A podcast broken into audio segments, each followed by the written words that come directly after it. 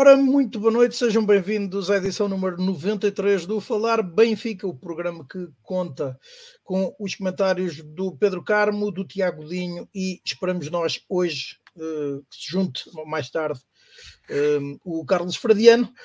E uh, teremos hoje como principais temas a abordar a análise desse jogo de preparação do Benfica frente ao Sevilha. O Benfica perdeu por uma bola a zero, aquela que foi a sua primeira derrota da temporada após 34 jogos. Este aconteceu em contexto particular, uma vez que as competições estiveram paradas durante alguns tempos, retomam então uh, sábado com o regresso da fase de grupos da Taça da Liga. O Benfica defrontará para a última jornada do seu grupo o Moreirense, naquele que será um jogo decisivo para determinar qual das duas equipas passa à Final Four da competição que tem então marcado, está marcado para a Leiria, e isto porque um, Benfica e Moreirense encontram-se nesta altura empatados, inclusivamente na diferença de golos. Um, comentaremos também as recentes declarações do presidente do Benfica, Rui Costa, à BTV, nas quais assegurou que uh, o Benfica não passa por dificuldades financeiras uh, e que por isso é improvável que, ou melhor, é, é improvável que o Benfica faça alguma venda uh, nesta janela de transferências, tendo Rui Costa mesmo dito que não irá sair nenhum jogador a menos que seja pela cláusula, e então daí uh, o improvável, que diz então Rui Costa, em janeiro não irá sair nenhum jogador que neste momento seja fundamental para o plantel. Fala-se, obviamente, de Enzo Fernandes, que esta noite, juntamente com Nicolás Otamendi, o capitão de equipa, uh, atual capitão de equipa do Benfica, se apuraram para a final do Campeonato do Mundo de Futebol, depois da Argentina ter derrotado a Croácia por três bolas a zero. A final está marcada para domingo, a partir das 15 horas. Uh, ora, então faremos também então, o lançamento desse encontro da terceira jornada da fase de grupos da Taça da Liga, obviamente sem contar com uh, os mundialistas, ou pelo menos com a maior parte deles, e analisaremos, como de costume, o momento das modalidades do Sport Lisboa e Benfica. Uh, Pedro Carmo, muito boa noite.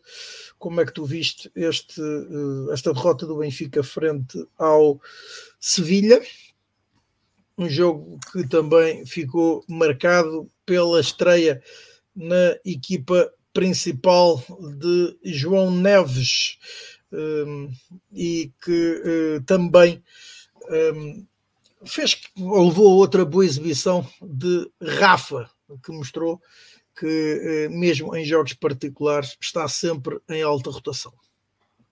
Ora, boa noite a todos, saudações benfiquistas. Um, Perdemos, não é? Parece que também existe esse resultado, afinal, uh, o Benfica não é só vencer e empatar, parece que também há assim uh, uma coisa, um resultado que se chama perder. Uh, foi um jogo a feijões e nem, nem a feijões eu gosto que o Benfica perca, portanto gosto sempre de ganhar. O, o resultado não foi bom, o jogo foi, foi um jogo bastante simpático, uh, tirando o resultado, como é óbvio. Uh, deu para matar algumas saudades do, do Benfica, tendo em conta esta, esta paragem. Uh, um adversário de nível, portanto, não, não era uma equipa qualquer, era um adversário de nível, que foi, no, como geral, parece-me que, que foi, su, foi superior no jogo, teve, teve, ascendente no jogo sobre o Benfica, mas não foi um, um ascendente uh, esmagador. Portanto, o, o, Benfica deu muito boa réplica, o Benfica esteve muito bem em momentos de transição ofensiva. Uh, o gol podia, principalmente na primeira parte, acho que a primeira parte foi quando o Benfica jogou melhor, foi onde o jogo terá sido mais equilibrado, com o Sevilha a ter um ligeiro ascendente, mas nada de extraordinário, e o gol podia perfeitamente ter caído para um lado ou para o outro, houve oportunidades para ambas as equipas. Uh, foi um jogo disputado, foi um jogo aguerrido, um jogo que os jogadores. É, não, os benfiquistas têm sempre esta pancada de que quando o Benfica não ganha, fala-se logo em falta de atitude, em falta de empenho e não sei o quê, que todos os jogos são para ganhar, etc, etc. Não, não tenho não tenho opinião que, que, a equipa não tenha, que os jogadores não tenham tido responsabilidade neste jogo. Acho que jogámos, fomos aguerridos, pusemos o pé. Um, houve ali até momentos de, de, alguma crispação por, porque os jogadores tiveram, os jogadores quiseram mesmo lutar, disputar a bola, etc. Portanto, não, não acho que tenha sido falta de atitude, não foi falta de qualidade, porque o Benfica fez belíssimas jogadas. Acho que a primeira parte houve o, o Chiquinho, Rafa, Draxler e, e, Grimaldo tiveram momentos de, de muito bom futebol um, a trocar bolas entre eles. Acho que a, o Benfica apresentou um, bons momentos de futebol, o Sevilha também. Uh, o Sevilha marcou, o Benfica não conseguiu marcar e, e isso acaba por, por ditar o resultado e, e ser essa a diferença. Gostei muito, eh, eu aqui tenho defendido muito o Chiquinho ao longo da época, portanto não é novidade do, que eu acho o Chiquinho um, um jogador de, importante, um jogador relevante. Uh, nesta posição que o Roger o tem posto aqui na taça da Liga tem sido uma surpresa. Uh, o Chiquinho a jogar ali uh, na posição 6, mais 6 do que 8, sendo ali o primeiro elemento a pegar na bola, a vir buscar a bola aos centrais. Acho que o Chiquinho tem estado muito bem, tem sido uma, uma agradável surpresa e penso que vai fechar o, lo, o lote de, de, que tínhamos de três jogadores para, para o meio campo. Penso que agora com o Chiquinho nesta posição, Roger terá um quarteto ali definido para o resto da época. Penso que não, não haverá grandes dúvidas aí, porque Chiquinho de facto mostrou muito bem, mostrou aquilo que sabe fazer, que é verticalidade e muita qualidade no passe, recebe a bola, vira-se para a frente, tanto consegue fazer a equipa mexer com passos, com passos longos, quer que seja com, com transição em posse, portanto, Chiquinho Uh, foi dos jogadores que aproveitou muito bem a taça da Liga para, para dizer presente ao, ao, ao, treinador. No meu entender, ele já vinha dizendo presente ao longo da época, mas pronto, sei que é uma opinião muito polémica. Uh, também, também gostei estou a gostar do Brooks. Acho que o Brooks está-se a revelar um, um, bom central. Não será ao nível do António Silva nem do Otamendi, claro que não. Provavelmente também estará atrás de, de Morato, mas como quarto, para o quarto central, Uh, e tendo em conta a expectativa que tinha no jogador, apesar de, de ter o cartel de ter 10 épocas na, na, na Bundesliga, um, a verdade é que pronto, a gente olha ali para o Brooks, americano, um matulão, pensa que, que é, só, é um central só físico, mas não, ele revela-se muito mais do que isso, com, muito, com muita boa capacidade com bola, a fazer, a, a, a ser também um elemento muito interessante na, na primeira saída de bola, portanto, neste momento está claramente à frente de, João Vitor e de Lucas Veríssimo, que continuam, o João Vitor continua muito longe de mostrar uh, qualidade ao nível do, do preço que nos custou, e o Lucas Veríssimo uh, tarda em, em, pelo menos uh, chegar ao nível de, de que, que, estava antes da, das lesões e com estas recaídas persiste a dúvida se, se temos o Lucas Veríssimo ao Era... nível de se iremos ter e quanto tempo irá demorar. Era isso que eu ia perguntar-te em concreto uh, sobre Lucas Veríssimo, que já, já o citaste, e não só por já o ter citado, e em seguida também por André Almeida, que é alguém que pois, não, não, não tem jogado, não, aliás, não tinha e não tem nenhum minuto oficial uh, desde o início da época e, e mesmo nos jogos particulares teve bastante pouco tempo de utilização. O Lucas, o Lucas tem, temos ali um problema, né? se a lesão é gravíssima, uh, médicos conhecidos dizem que, ele, que é daquelas lesões que, que, trazem graves consequências para o futuro do, de um jogador profissional de futebol. Quem são os médicos conhecidos? Oh, um amigo nosso, não é? Dr. Osses. Um, uh, Pronto, mas é, todos nós queremos que o jogador recupere para bem dele e para, para bem do Benfica, como é óbvio, mas a verdade é que tarda, está, está a tardar muito a recuperação dele, mesmo em termos de treino, parece que não, não tem conseguido estar 100%, portanto, persiste a dúvida e vamos ver como é que o Benfica vai, vai resolver a questão, se vai continuar com o jogador aqui ou se vai arriscar um empréstimo lá para o jogador ir jogando, não sei. André Almeida foi uma surpresa, admito que por vezes já nem me lembrava que ele, que ele andava por lá. Uh, acho que pronto, percebo perfeitamente, fica bem ao Roger uh, dar, o, dar o, a titularidade ao André Almeida, porque continua a ser um jogador de plantel, continua a fazer um elemento do plantel. Obviamente está mais que, que demonstrado que, que pouco ou, ou, nada vai contar para a época a sério, mas pronto, acho que é um sinal que Roger dá aos jogadores de que todos contam, apesar de nós sabermos que na realidade acabará por não, por não contar muito. Uh, jogou, não, não comprometeu, não, não, não foi por ele que o Benfica perdeu ou, ou, ou sofreu demasiado, não, não, não é por aí, mas claramente que é ali um jogador que se não houver novidades até lá, vai cumprir o contrato e depois seguir a sua vida. Uh, falaste no Rafa, o Rafa tem uma das melhores oportunidades do, do Benfica ao, ao longo do, de todo o jogo. Ah, mais uma vez aquele Rafa do antigamente que falha ali um gol de, de quase baliza aberta, mas sim, está tá, tá num belíssimo momento de forma, tá, não joga a brincar, está numa fase que não joga a brincar, joga sempre a sério, uh, continua, teve ali momentos de entendimento muito interessantes com o Draxler e com o Grimaldo, o Grimaldo está num momento de forma fantástico, portanto, já sabemos o problema que temos ali de, de renovação com, com o Grimaldo, Musa não esteve muito, muito inspirado, teve assim, apesar de estar em jogo, teve, não fez nada de, de, de, muito relevante, foi batalhador, etc., mas não, não conseguiu produzir muito. Uh, o Draxler é aquela, é aquela velha questão. Eu quero acreditar muito que, ainda, que Draxler ainda possa ser que ainda possa ser relevante esta época, porque a qualidade que Rafa, que, que Draxler mostra sempre que tem bola é, é, impressionante, é de facto um jogador muito, muito acima da média. Pronto, resta saber se tem disposição tal para ir suportando este, este banco, portanto, esta não titularidade, e se recupera a forma física sem se lesionar. Portanto, vou acreditar que ainda pode ser possível que ele, que ele mostre o seu, a sua qualidade, toda a sua qualidade ao, ao serviço do Benfica, acho que seria muito importante no, nos confrontos que aí vêm depois que da Champions. Mas na segunda parte houve toda aquela mudança, o Roger Schmidt muda a equipa toda e ah, houve um claro decréscimo de qualidade, mas mesmo assim, mesmo, mesmo assim o Benfica tem, tem várias oportunidades. O Henrique Araújo, que, que, entrou na segunda parte, falha um daqueles lances que não, é, não são nada habituais no, dele falhar. É, é um matador dentro da área e ali falha um, um gol um gol bastante, não direi fácil, mas quase.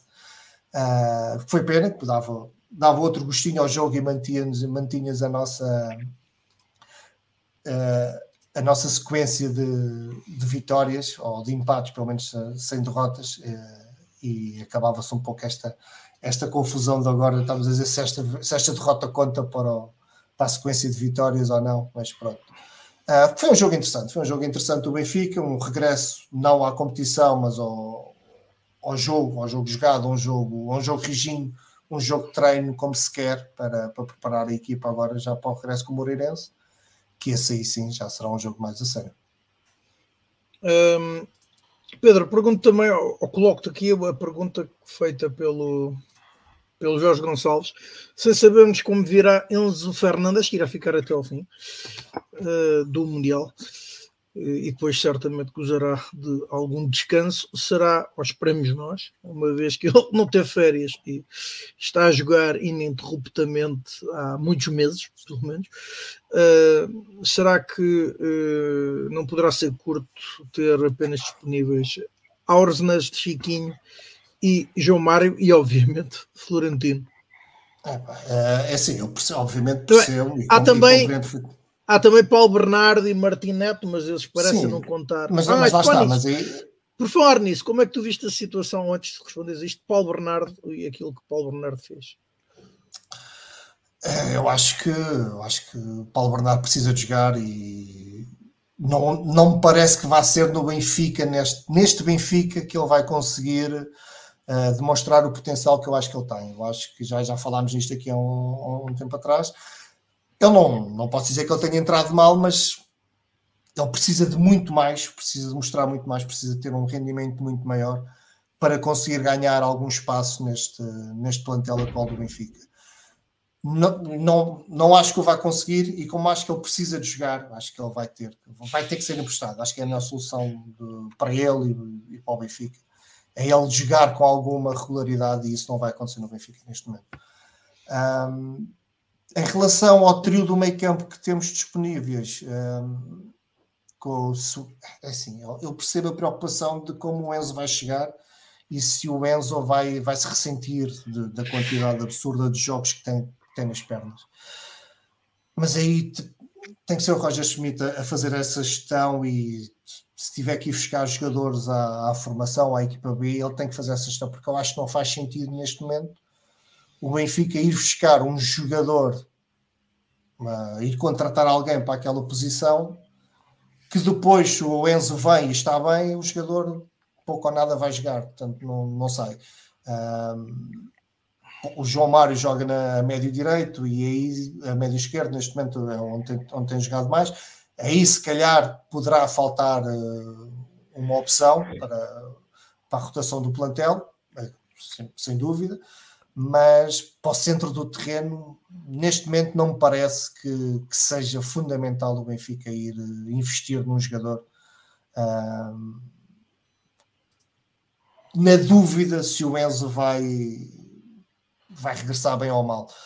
Claro que no final o Enzo pode regressar mal e depois nós dizemos: olha, se tínhamos ido, tinha sido positivo, teríamos ido ao mercado, mas lá está.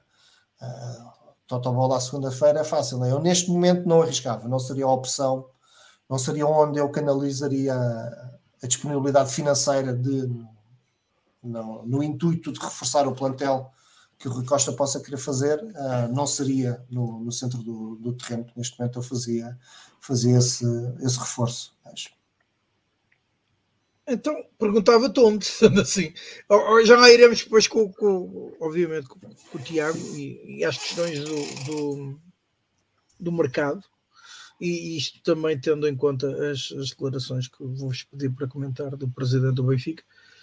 Uh, mas uh, acabava por perguntar já, não precisas desenvolver muito, mas só um lamiré para depois é, avançarmos com isso. Também é conhecida a minha, a minha posição sobre uh, a, a, posição no terreno de, de médio esquerdo, eu acho que fazia algum sentido, não, não me choca nada. Lá está, existindo a dúvida de se Drexler, uh, se vai estar disponível fisicamente, mentalmente, se vai ter foco em tal, etc. Portanto, havia existindo essa dúvida, eu acho que precisamos de mais qualquer coisinha ali para, o, para a ala esquerda da, da equipa. Portanto, um, ver o Benfica reforçar aí não seria muito bem-vindo. a canalizar uh, uh, recursos para um, para um reforço a sério, portanto, obviamente que eu acho que o Benfica neste momento a contratar tem que contratar um jogador a sério e dando todo o crédito à, à estrutura do Benfica pelas contratações que fez esta época, são todas muito boas e com, com claro incremento de qualidade no, no 11 e no plantel, portanto acredito que consigam fazer uma boa contratação para, para, para a ala esquerda, a contratar, para mim seria essa a prioridade. Uh, Tiago, boa noite.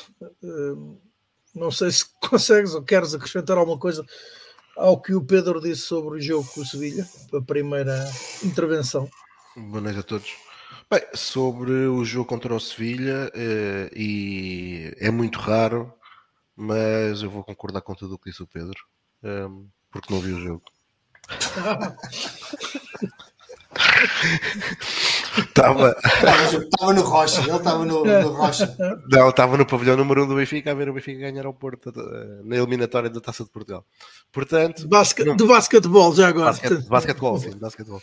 Portanto, portanto não, não tive a oportunidade de, de, ver o jogo. Vi alguns lances, vi aquele lance que o, que o, Carmo, que o Carmo referiu do Rafa a fazer lembrar o Rafa de antigamente a falhar um gol cantado uh, no telemóvel do Rui Felipe, que costuma estar aí na caixa de comentários, mas de resto não vi, não, não vi nada. Portanto, vi o 11, vi que Roger Schmidt mudou, jogou com um 11 completamente diferente uh, daquilo que é o habitual, como é evidente só, também. Só podia, né? Pelos jogadores que não estão presentes, claro. Uh, e depois os 11 que, e substituiu 11 ao intervalo, portanto, acho que foi mais para dar algum ritmo àqueles que têm estado por cá que o jogo teve interesse. Uh, o resultado, evidentemente, não importa muito, importa acima de tudo uh, aquilo que vai ser o jogo no próximo sábado, que assim já é uma competição oficial e o Benfica, para garantir o apuramento à próxima fase, terá forçosamente que o vencer. Uh, e depois estes jogos, e aqui, e não tendo visto, mas já tenho, tenho além daquilo que disse o Pedro, também li algumas apreciações de outras pessoas relativamente a alguns jogadores do Benfica. Eu só, eu só queria recordar aqui uma coisa: é completamente diferente jogar com 10 jogadores, um atleta, e aqui até falo no caso do Lucas Veríssimo, do próprio João Vitor. Jogar com 10 colegas uh, que praticamente nunca jogaram juntos, do que ter que chegar a um jogo, eh, mesmo sem grande ritmo, mas jogar com uma equipa que está rotinada. E portanto, creio que não se pode fazer grandes avaliações disso. Evidentemente, uma das notas que o Pedro disse, e que há muitas pessoas que têm, que têm dado essa nota, uh, se, talvez faça sentido o Lucas Veríssimo, olhando para aquilo que é o quadro da lesão do atleta, o tempo que ele teve sem jogar, que foi mais de um ano, ele pudesse, ele, que, que o Lucas Veríssimo pudesse ser emprestado. Uh, talvez, talvez, fizesse, talvez fizesse sentido. Existiu aí uma notícia que uh, diz que, o, que estava a ser pensado num possível empréstimo ao Santos com uma opção de compra. Se assim for, se assim for, então é, é se calhar mais grave, é porque o Benfica não acredita que o Lucas Veríssimo irá regressar àquilo que já foi como jogador. Agora, um empréstimo acho que faz, acho que faz sentido. Aliás, uh, uh, diria que o próprio João Vitor também uh, são dois dos jogadores, um deles, para mim, deverá ser emprestado, até porque o Brooks parece-me que é evidente, fica cá este ano e depois para o ano. Depois para o ano vai-se vai -se, irá, vai-se embora. E os três que nós temos, Otamendi, Morato e António Silva, dão mais do que garantias. Uh, e mesmo assim há um que tem muita qualidade que terá que ficar de fora. Neste momento tudo indica será Morato, uh, não existem lesões nem no António nem no Otamendi, portanto uh, é algo que o Benfica terá que resolver neste, neste, neste mercado de inverno. E, e sobre o mercado de inverno, parece-me que isto é o mais importante.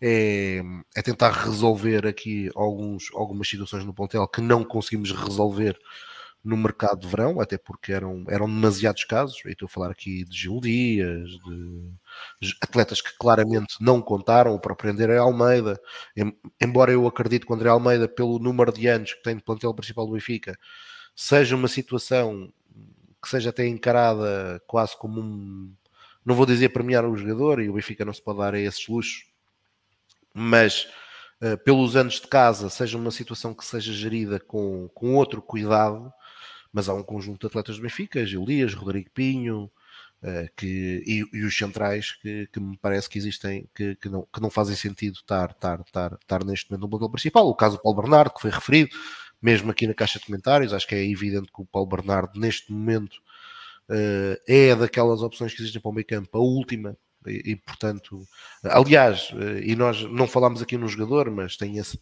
mas Roger Schmidt já o fez até em competição, numa urgência, até João Mário poderá jogar ali uh, e, estará, e neste momento estará à frente de, de, Paulo Bernardo. Portanto, creio que também é outra das situações que para mim me faz todo o sentido que, seja, que, seja, que, possa ser emprestado. Até porque eu acredito muito no potencial do Paulo, mas precisa de jogar, nesta idade precisa de jogar. Uh, e depois, e falando aqui naquilo que podem ser um potencial reforço, não me parece, pelas escolhas que o Roger Schmidt tem feito nestes jogos, que, por exemplo, aquele que foi considerado o melhor jovem de outubro, esteja nas cogitações imediatas de Roger Schmidt, embora fosse um atleta que tem o perfil que nós consideramos quase todos, acho que é unânime, que nos falta, ou seja, alguém que tenha capacidade de explosão, de partir para cima dos defesas, rápido. Pode ser quem é, né? Sim, Pode claro. Seja o Godwin. Não, não, estou falando do Pedro Santos. Estou falando do Pedro Santos. Ah. Estou falando do Pedro Santos. Mas existe um que, uh, e tem estado afastado das opções do Benfica, que era uma pena, ou que será uma pena se, não, se o Benfica não conseguir de facto ultrapassar as dificuldades que, neste momento são por demais evidentes que existem na, na, renovação do atleta, e que Roger Schmidt gostava, claramente deu a entender que gostava muito na pré-época. Uh, e se por algum milagre ou por uma prendinha de Natal isto se fosse possível de ser resolvido nas próximas semanas, eu creio que tem qualidade suficiente para ser um bom upgrade uh, para, para, para jogar nas aulas, que é o Diego Moreira. Uh, quem, quem viu o Diego Moreira no ano passado perceba que acho, acho que concordará com aquilo que eu estou a dizer.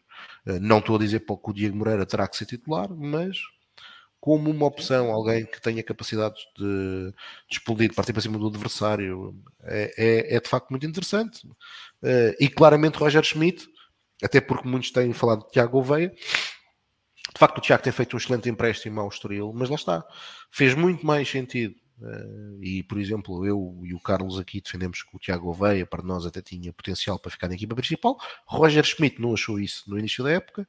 E, e, e, se calhar, se calhar não, para mim faz muito mais sentido o, o Tiago estar a jogar no Estoril, onde tem sido titular absoluto, a marcar gols, a fazer assistências, a fazer grandes exibições, que provavelmente para o ano, até pelas, pelas declarações que o próprio, que o próprio Roger Schmidt fez nos jogos na, na Moreira, uh, irá regressar naturalmente ao Benfica, do que estar no, do que estar no plantel uh, sem jogar, uh, como acontece, por exemplo, com o Paulo Bernardo. Paulo Bernardo. O Diego, sim, o Diego, toda a gente viu que o Diego tem um potencial terrível. Não, pá. E claramente ele gostou no Algarve, não é? Claramente chegamos, era, a, chegamos a esta fase. Pá, era alguém sentido, que ele gostava. O Benfica neste momento não pode estar a dar formação a um jogador que não vai contar com ele se ele não renovar. Portanto, acho que aqui o Benfica uh, só faz sentido voltar a apostar nele se houver renovação de contrato. Eu aí, portanto, e, concordo. Evidente. Por muito quanto, custo, concordo evidente, com isso. Evidente. E quanto ao próprio rendimento do jogador eh, desde a pré-temporada até cá, como é que vocês o veem? Pai, não, eu não tenho do, do Diego. Eu, eu, eu, creio, eu creio que mais do que falar de rendimento, acho que há um conjunto de atletas no Benfica, da formação, Aliás, acho que isto neste momento é público, que o Benfica está com uma série de dificuldades em renovar com alguns atletas e que esses atletas o Benfica está a fazer aquilo que fez ao Sevilar no ano passado. O que, na minha opinião, é correto. Não tenho nada a apontar, que é os atletas não querem renovar com o Benfica, a formação é para lançar jovens para a equipa principal, portanto, não faz sentido, enquanto eles não renovarem com o Benfica, serem a opção. E parece-me que isso está a acontecer uh, a muitos desses atletas eu já não ia por não serem opção. No caso, e no caso do Diego Moreira, na minha opinião, daquilo que ele jogou e das poucas vezes que jogou, não pareceu que tenha jogado o suficiente para merecer, inclusivamente, mais oportunidades na equipa principal. Sim, sim, eu concordo com o que estás a dizer, concordo com o que estás a dizer, e eu acho, eu acho que o Diego é daqueles casos que já acreditava quer... e queria muito ficar na equipa principal. E já, já nem estou a querer ir para a situação de renovação. Já estou a falar sim, sim, não, apenas do rendimento dele. Sim, no, no, início da época no, pronto, não, não acompanho com muita fica a equipa B, mas o, as análises eram todas que o Diego estava, não estava muito bem. Uh, mas lá está, acho que é um jogador que não terá aceito muito bem o ter regressado à equipa B e pronto, e com esta questão do renova e não renova. Pronto, eu eu acho que ele aceitou, por acaso discordo, eu acho que ele aceitou. Aliás, e agora respondendo aqui ao Mauro, o Mauro está a dizer que cá, cá, cá estaremos mais preparados da B para a equipa A. Eu não estou a dizer o contrário. Eu também achava que o Tomás estava mais preparado para a equipa A do que o António Silva. Uma coisa é certa, Roger Schmidt uh, não achou o mesmo. Uh, e, e, e, no caso do Diego Moreira, é, é por demais evidente, o Diego Moreira não apareceu na pré-época porque alguém o obrigou Roger Schmidt deu várias oportunidades, aliás, dos miúdos, o caso do Tiago Veia e do Martim Neto, que são dois jogadores, o caso do Martim em condições normais com a TA, eu pessoalmente acho que tem potencial para estar na equipa principal do Benfica. A verdade é que Roger Schmidt foi, foi, foi uh, pouco, poucos minutos tiveram. Eu, eu, o Tiago Veia não me recordo sequer de ter jogado nos jogos do Algarve. O, o Martineto jogou, creio eu, uma segunda parte. Eh, num dos jogos que fizemos, disputámos no Algarve, e o, e, e, o Diego Moreira, em contraponto, basicamente jogou as segundas partes todas. Uh, era uma das substituições quando Roger Schmidt fazia a troca dos 11 pelos 11, normalmente o Diego estava lá. Uh, e portanto, eu estou eu tô, eu a falar é nisso. Acho que o Diego, o Diego tem 17 anos, uh, é um miúdo. Obviamente que quando estou a falar em, em poder jogar, é, é na possibilidade de continuar a evoluir na equipa B mas quando for necessário ser opção. Uh, agora parece-me que o Benfica não tem a ver com o rendimento dos jogadores na equipa B, uh, ou quer dizer, ou se podem existir fatores externos que eu não conheça, mas não me parece que seja isso. Parece-me que é uma opção política dado aquilo que está a acontecer. E aí, ao contrário, por exemplo, daquilo que eu defendi do Grimaldo, uh, porque para mim são situações diferentes. Uma coisa é o Benfica. O Benfica tem um atleta que tem muita qualidade, que não tem melhor do que ele, e portanto, independentemente de acabar contrato ou não, desde que o atleta tenha a cabeça no Benfica, para mim tem que jogar. E é o que Grimaldo está a fazer, está a fazer uma época fantástica, uh, e portanto, nada a dizer. E no final da época, se ele se for embora, será uma pena por aquilo que ele acrescentou. Alguém dizia aí que o Benfica, eu não sei, acho que creio que foi o Francisco António, que falou na possibilidade do Rafael Guerreiro, caso o Benfica conseguisse isso, de facto, era um, era uma, era, era um substituto à altura, era alguém que garantia qualidade para, para, para a ala esquerda, embora eu pessoalmente prefira mais o Grimaldo, uh, mas era um, um, substituto à altura e que está a acabar contrato com, com, com o Dortmund.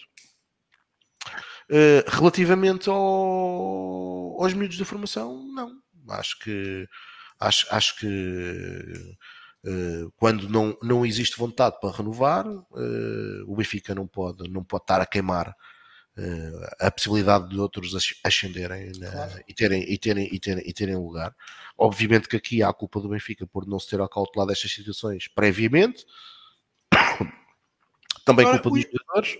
O João Santos coloca aqui, diz que há um ataque claramente, diz que é claramente um ataque de empresários ao Seixal que o Benfica tem que fazer alguma coisa. A minha pergunta a vocês, e se calhar aquela daquelas de um milhão de dólares, é, é o que é que o Benfica pode fazer para obstar uma situação destas, ou para evitar que estas situações se repitam anualmente, porque tem sido este o ritmo? Não, não tem sido este o ritmo. Quem é que tu tiveste no ano passado? Vai ser este ritmo. Tiveste Sevilar, que foi um caso pessimamente conduzido pelo Benfica, não é? O Benfica aceitou. aceitou. Eu, nem sequer estou a falar do Sevilar, estou a falar até dos outros jogadores das camadas. Eh. Mas quem? Dá-me um exemplo, dá-me um, dá-me um. O quê? Os Baldeias? Que têm, que têm 30 anos em cada perna? Pá. Os, os Baldeias. O Embaló, não, se calhar. Os, não, o Embaló foi emprestado, foi corrido Benfica, quer dizer.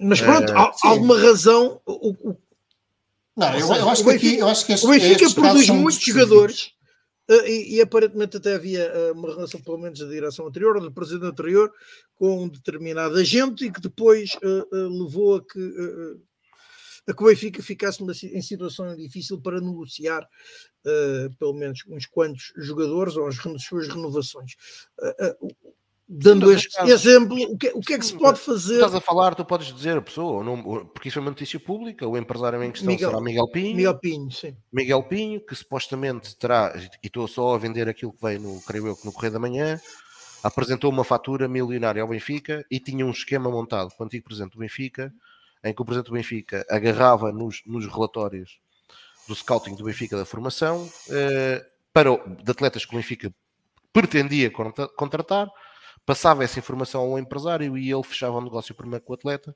e depois o Benfica, quando lá ia, já o atleta estava agenciado. E portanto, Luís Filipe Vieira, como é evidente, supostamente, se isto for verdade, ganhava também com isso.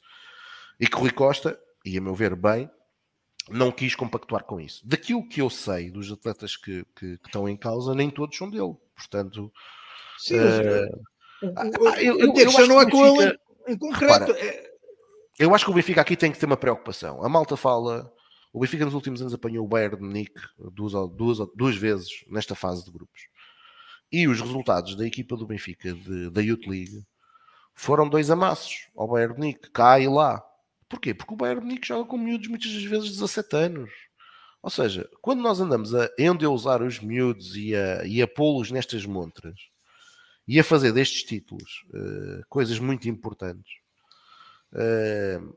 corremos este risco, quer dizer, e isto não é de agora, não é? Nós, nós somos de uma geração que, por exemplo, recordamos, na altura, infelizmente, o Benfica formava muitos poucos jogadores, era ao contrário do que é agora, formávamos muito poucos, uh, e quando apareceu um tipo que de facto era acima da média, o Benfica também não o conseguiu agarrar, e estou a falar aqui do Edgar, que era um miúdo que era de facto acima da média para a idade que tinha na altura, e que até fez uma carreira, e por acaso aqui eu até acho que os jovens quando tomam esta decisão, acaba por ser mais prejudicial para eles, na maior parte dos casos. O que tem provado a realidade é que acaba por ser mais prejudicial para os próprios do que propriamente para o Benfica. Uh, e o caso do Edgar, que poderia se calhar ter tido uma carreira completamente diferente, assinou um contrato com o Real Madrid e depois andou de satélite a satélite, até que acabou por fazer uma carreira muito interessante no Málaga, de Espanha, e teve envolvido até de alguns dos melhores anos do, do Málaga. Uh, mas é como dizia o Salvador, quer dizer, no, no, nós endeusamos estes miúdos. Hoje sabemos também que há muitos estímulos. E se o Benfica não consegue fechar logo os negócios muito cedo, e se, lhes, e se os mete nestas montras, claro que é evidente que depois fica difícil. Uh, eu, eu, não vou dizer quem é um atleta, mas um destes atletas eu soube que recebeu uma oferta de um clube inglês para ganhar um milhão de euros. Pois. É, o Benfica, pois, ou cobre isso ou não cobre, não é? é... Aqui, aqui o Benfica tem esta, exatamente, tem essa, tem essa, tem essa dificuldade. Era um clube, é um clube claramente segunda linha em inglês, mas pronto, é um milhão de euros por ano e, e, e quer nós queremos, quer não. E quem acompanha o futebol de formação, quem acompanha os pais e percebe que, por exemplo, e voltando àquilo que é a nossa geração, na nossa geração, quando nós chegávamos à casa e dizíamos que queríamos jogar a bola, levávamos as chapadões dos nossos pais para irmos estudar, não é? E hoje nós temos pais eh, em, em jogos de infantis e de bambis eh, a olhar para o filho como o novo Cristiano Ronaldo.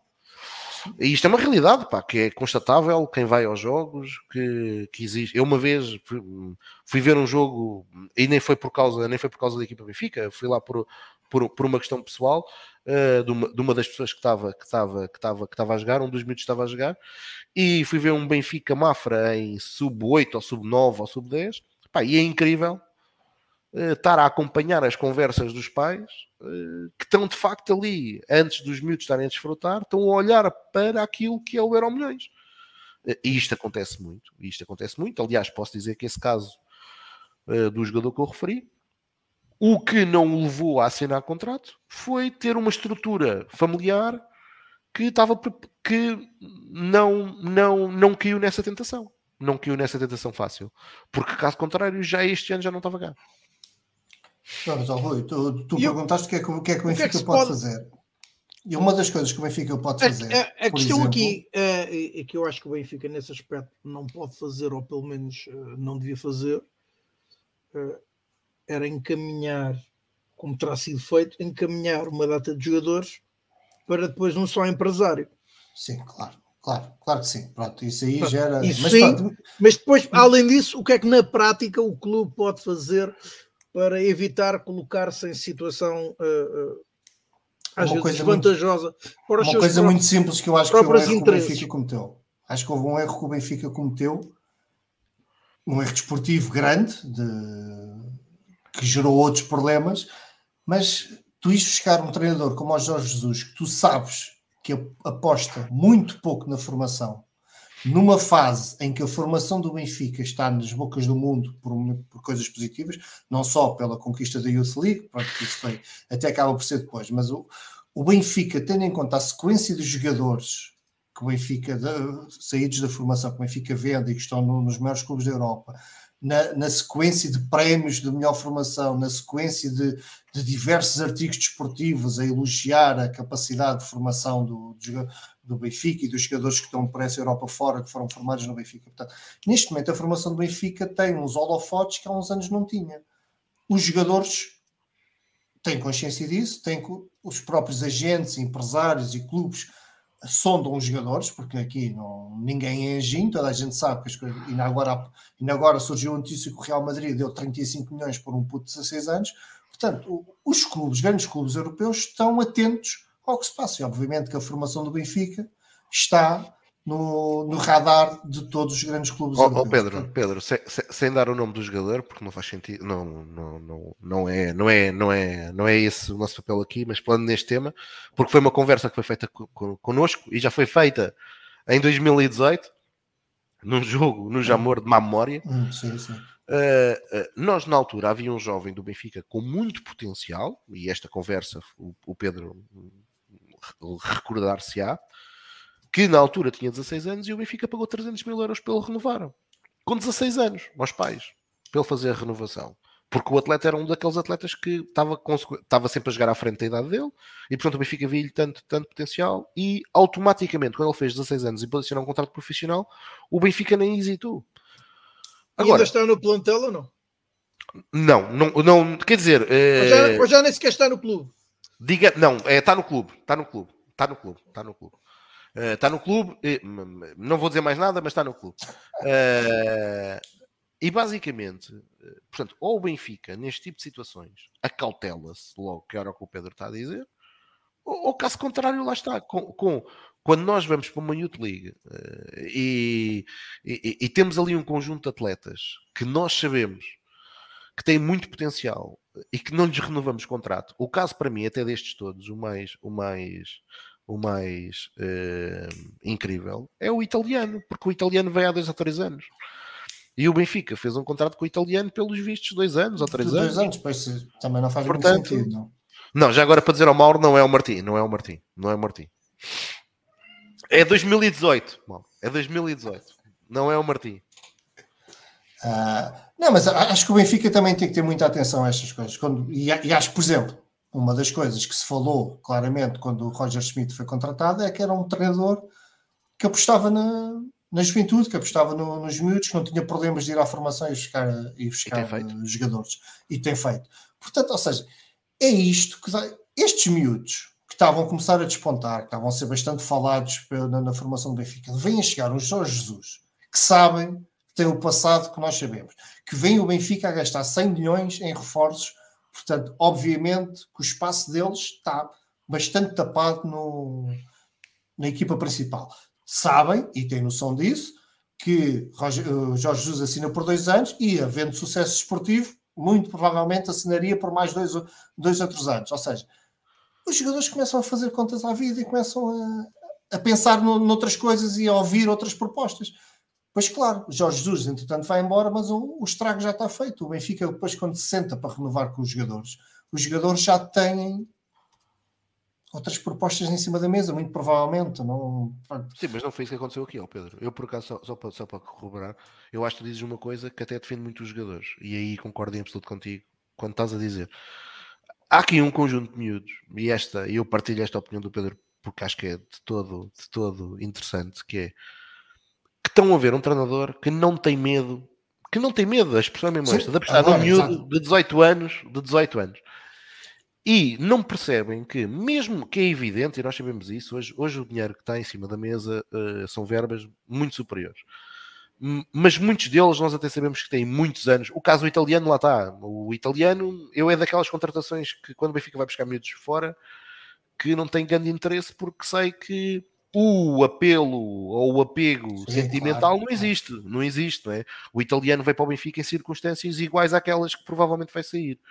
Agora, muitos deles que têm anos de Benfica, eh, ou que são portugueses, que estão aqui, benfiquistas, não perceberem a oportunidade que têm agora, como o Pedro era, aí, dizer, era aí que eu ia concluir, essa parte que agora eu ia concluir, porque a mim faz-me alguma espécie mais deles do momento, Benfica, não é?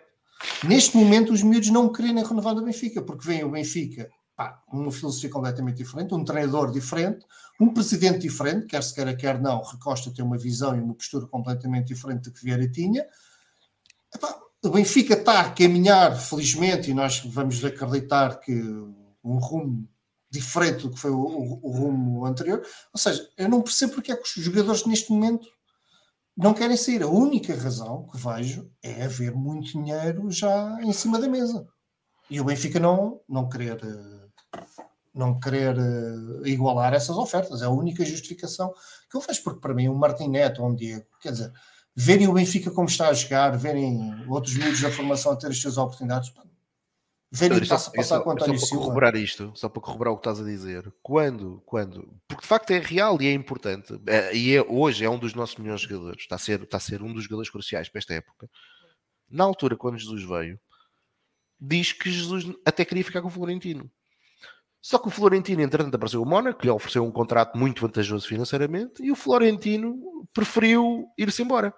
Que é uma coisa que eu acho que o Florentino, e depois o empréstimo não correu bem, é verdade, mas que eu percebo uh, o, o que é que o Florentino pensou, porque o Florentino pensou, com este gajo eu nunca vou jogar.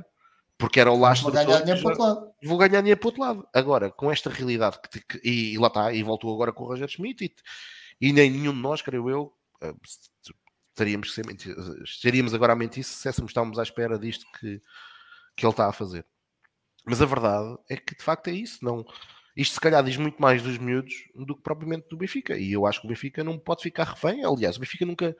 O Benfica é maior do que qualquer pessoa, qualquer adepto, qualquer dirigente, qualquer jogador, por muito bom que ele seja. Portanto, uh, se a decisão deles for essa, for decidido o Benfica, boa sorte para as carreiras deles.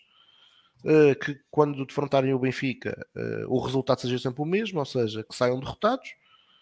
mas o Benfica não pode ficar refém de ninguém. Claro.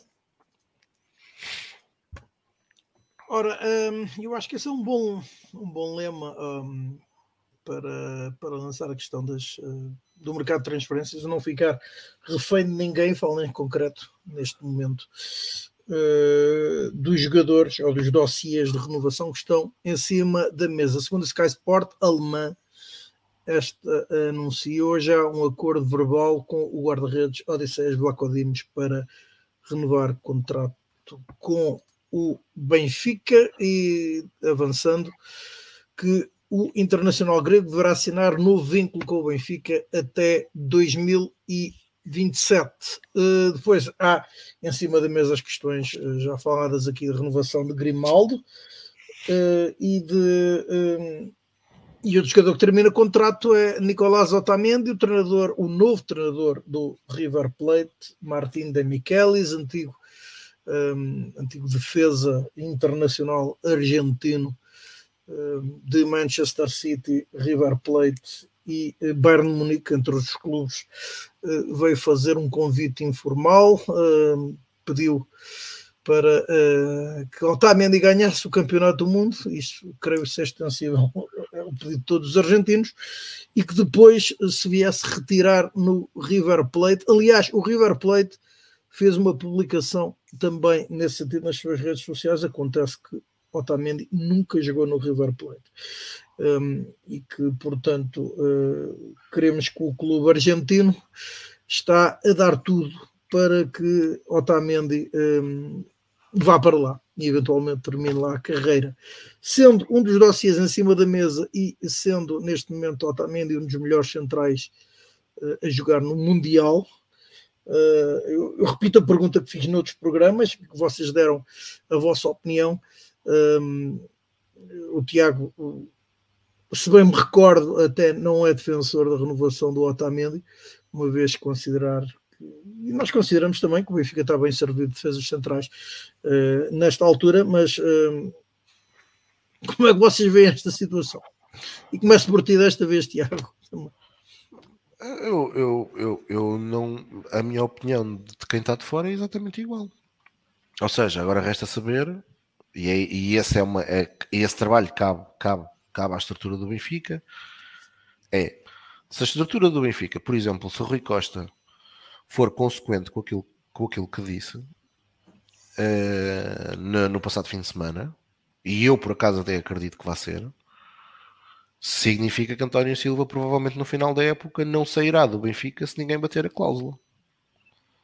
Se isso não acontecer, tendo Morato, que para mim, e eu já o disse aqui, tem muita qualidade e reitero, tem 21 anos, portanto é também ele muito novo. Se o Benfica vê condições uh, no Lucas Veríssimo e no João Vitor, se o Tomás Araújo evoluir, eu não me parece que seja, que seja uma posição fulcral manter Otamendi no Benfica. Até porque Otamendi, pelo que se sabe, e eu não sei como é que estará agora, é um jogador que a nível de vencimentos é caríssimo. É caríssimo porque, aliás, uh, isto acho que até foi um bocado confirmado, na transferência de Otamendi, o City acabou por, de uma forma meio enviesada, manter o pagamento do ordenado. E estamos a falar de valores completamente surreais para a realidade portuguesa. E, portanto, posto isto, eu, eu, eu creio que o Otamendi espetacular, como eu disse aqui já várias vezes, como capitão levantar a, a, o 38º título do Benfica, a 27ª taça, a oitava taça da Liga, a terceira orelhuda, contentamento profundo, uh, grande, grande, mas para mim pode ser no final da época se estes pressupostos forem, forem, forem, forem garantidos. Ou seja, se a estrutura do Benfica não pensa vender, a não ser pelo valor das cláusulas, Morato e António Silva, se acredita no potencial de João Vitor E se Lucas Veríssimo, imaginando, como eu disse há pouco, que é emprestado e volta a estar num bom nível, não me parece que faça sentido o Benfica estar a renovar com, com o Otamendi. Depois, uh, e, volta, e tenho alguma expectativa agora nesta segunda fase da época. Se o Tomás Araújo, nesta segunda fase da época, fizer aquilo que eu espero, que é até porque tem um novo treinador, assumir a titularidade no Gil Vicente e demonstrar aquilo que foi demonstrando ao longo do seu percurso de formação, também será o outro atleta que terá condições para regressar para o Benfica. Portanto, sem sombra de dúvida, Otamendi é um bom jogador, um excelente central, raçudo, pachuchu, gostamos muito, de, muito daquilo que é, que é o desempenho e da entrega dele em campo, mas parece-me que o Benfica, racionalmente, faz sentido poder eh, deixá-lo sair para terminar a carreira onde aparentemente ele também quer e dessa forma também reduzir aqui alguma massa salarial. Aquilo que não faz sentido nenhum para mim é, como se chegou a falar, principalmente no início da época, isso agora já não se fala, era numa potencial saída agora em janeiro. Isso é que não. E tu, uh, Pedro, como é que vês esta situação? Epá, eu concordo com tudo o que o Tiago disse, mas epá, o Otamendi está continua a ser um patrão, quer da defesa, quer do, do balneário do, do Benfica. Eu acho que é um dossiê que tem que ser analisado no final da época e tem que haver essa frontalidade entre, entre clube e jogador para no final da época, sem sem garantias, sem, sem prisões de lado a lado, no final da época sentarem-se à mesa e perceberem qual a vontade do jogador, qual as condições do jogador, qual a, qual a vontade do clube. Porque, independentemente de, do clube acreditar no João Vitor e acreditar no Lucas Veríssimo, eu acho que este Otamendi é de, é de, renovar. Não me choca absolutamente nada que o Benfica renove mais um ano com, com, este, com este Otamendi. É verdade que ele, neste momento, deve ter um dos vencimentos mais altos do plantel, mas acabando o contrato, eu não me parece, eu não conheço, não conheço a realidade financeira dos clubes de, da Argentina, mas não me parece que o, que o River, era o River né, que, está, que está a oferecer isso ao, ao Otamendi, que o River lhe vai oferecer um contrato que o Benfica não consiga acompanhar a conseguindo ao mesmo tempo diminuir o contrato que ele tem atualmente. Portanto, lá está. Uh, se ele sair, tudo bem, obrigado. Acho que eu fui um daqueles que torceu o nariz eu acho... à vinda dele para o Benfica. Deixa-me só dizer isto no instante. Eu acho que se ele sair será apenas uma questão, uh, diria, sentimental. Não estou claro. a ver o Ribeiro a pagar aquilo que ele quer, ou, qualquer claro, não. Claro. Uh, uh, aquilo que neste momento se paga na Europa e que inclusivamente o Benfica terá capacidade eu também acho não. pagar. Eu também acho não. Eu também concordo com isso, acho não. Acho que o, que o River não irá acompanhar sequer uma proposta de renovação do Benfica, para, mesmo para valor, se calhar, de metade do que ele oferece neste momento. Mas é assim, lá está o que o Tiago disse, todos os argumentos que o Tiago usou são perfeitamente válidos, concordo perfeitamente com eles e, portanto, obrigado Otamendi e felicidades. Muito satisfeito por Otamendi ter, ter feito parte da história do Benfica e espero que, que marque essa história com títulos, que, que, é o que lhe falta. Uh, portanto, se sair, tudo bem.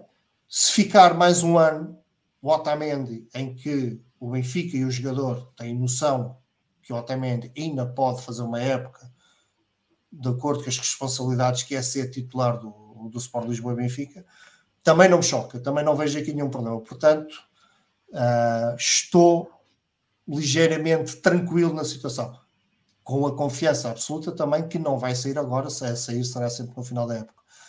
Portanto, eu acho que, que os argumentos, os argumentos para ele sair e os argumentos para, para ele renovar, acho que são válidos, há argumentos muito válidos para ambos os lados, portanto, não, e eu concordo, concordo com, com qualquer uma das decisões, percebo e concordo. Portanto, estou tranquilo e acho que é um dossiê que no final da época tem que ser, tem que ser analisado. Só no final da época. Neste momento acho que não, não faz sentido e acho que Benfica e jogador têm que perceber, e acredito pela experiência que, que todos têm, acredito que percebam que só faz sentido mesmo analisar o dossiê no final da época.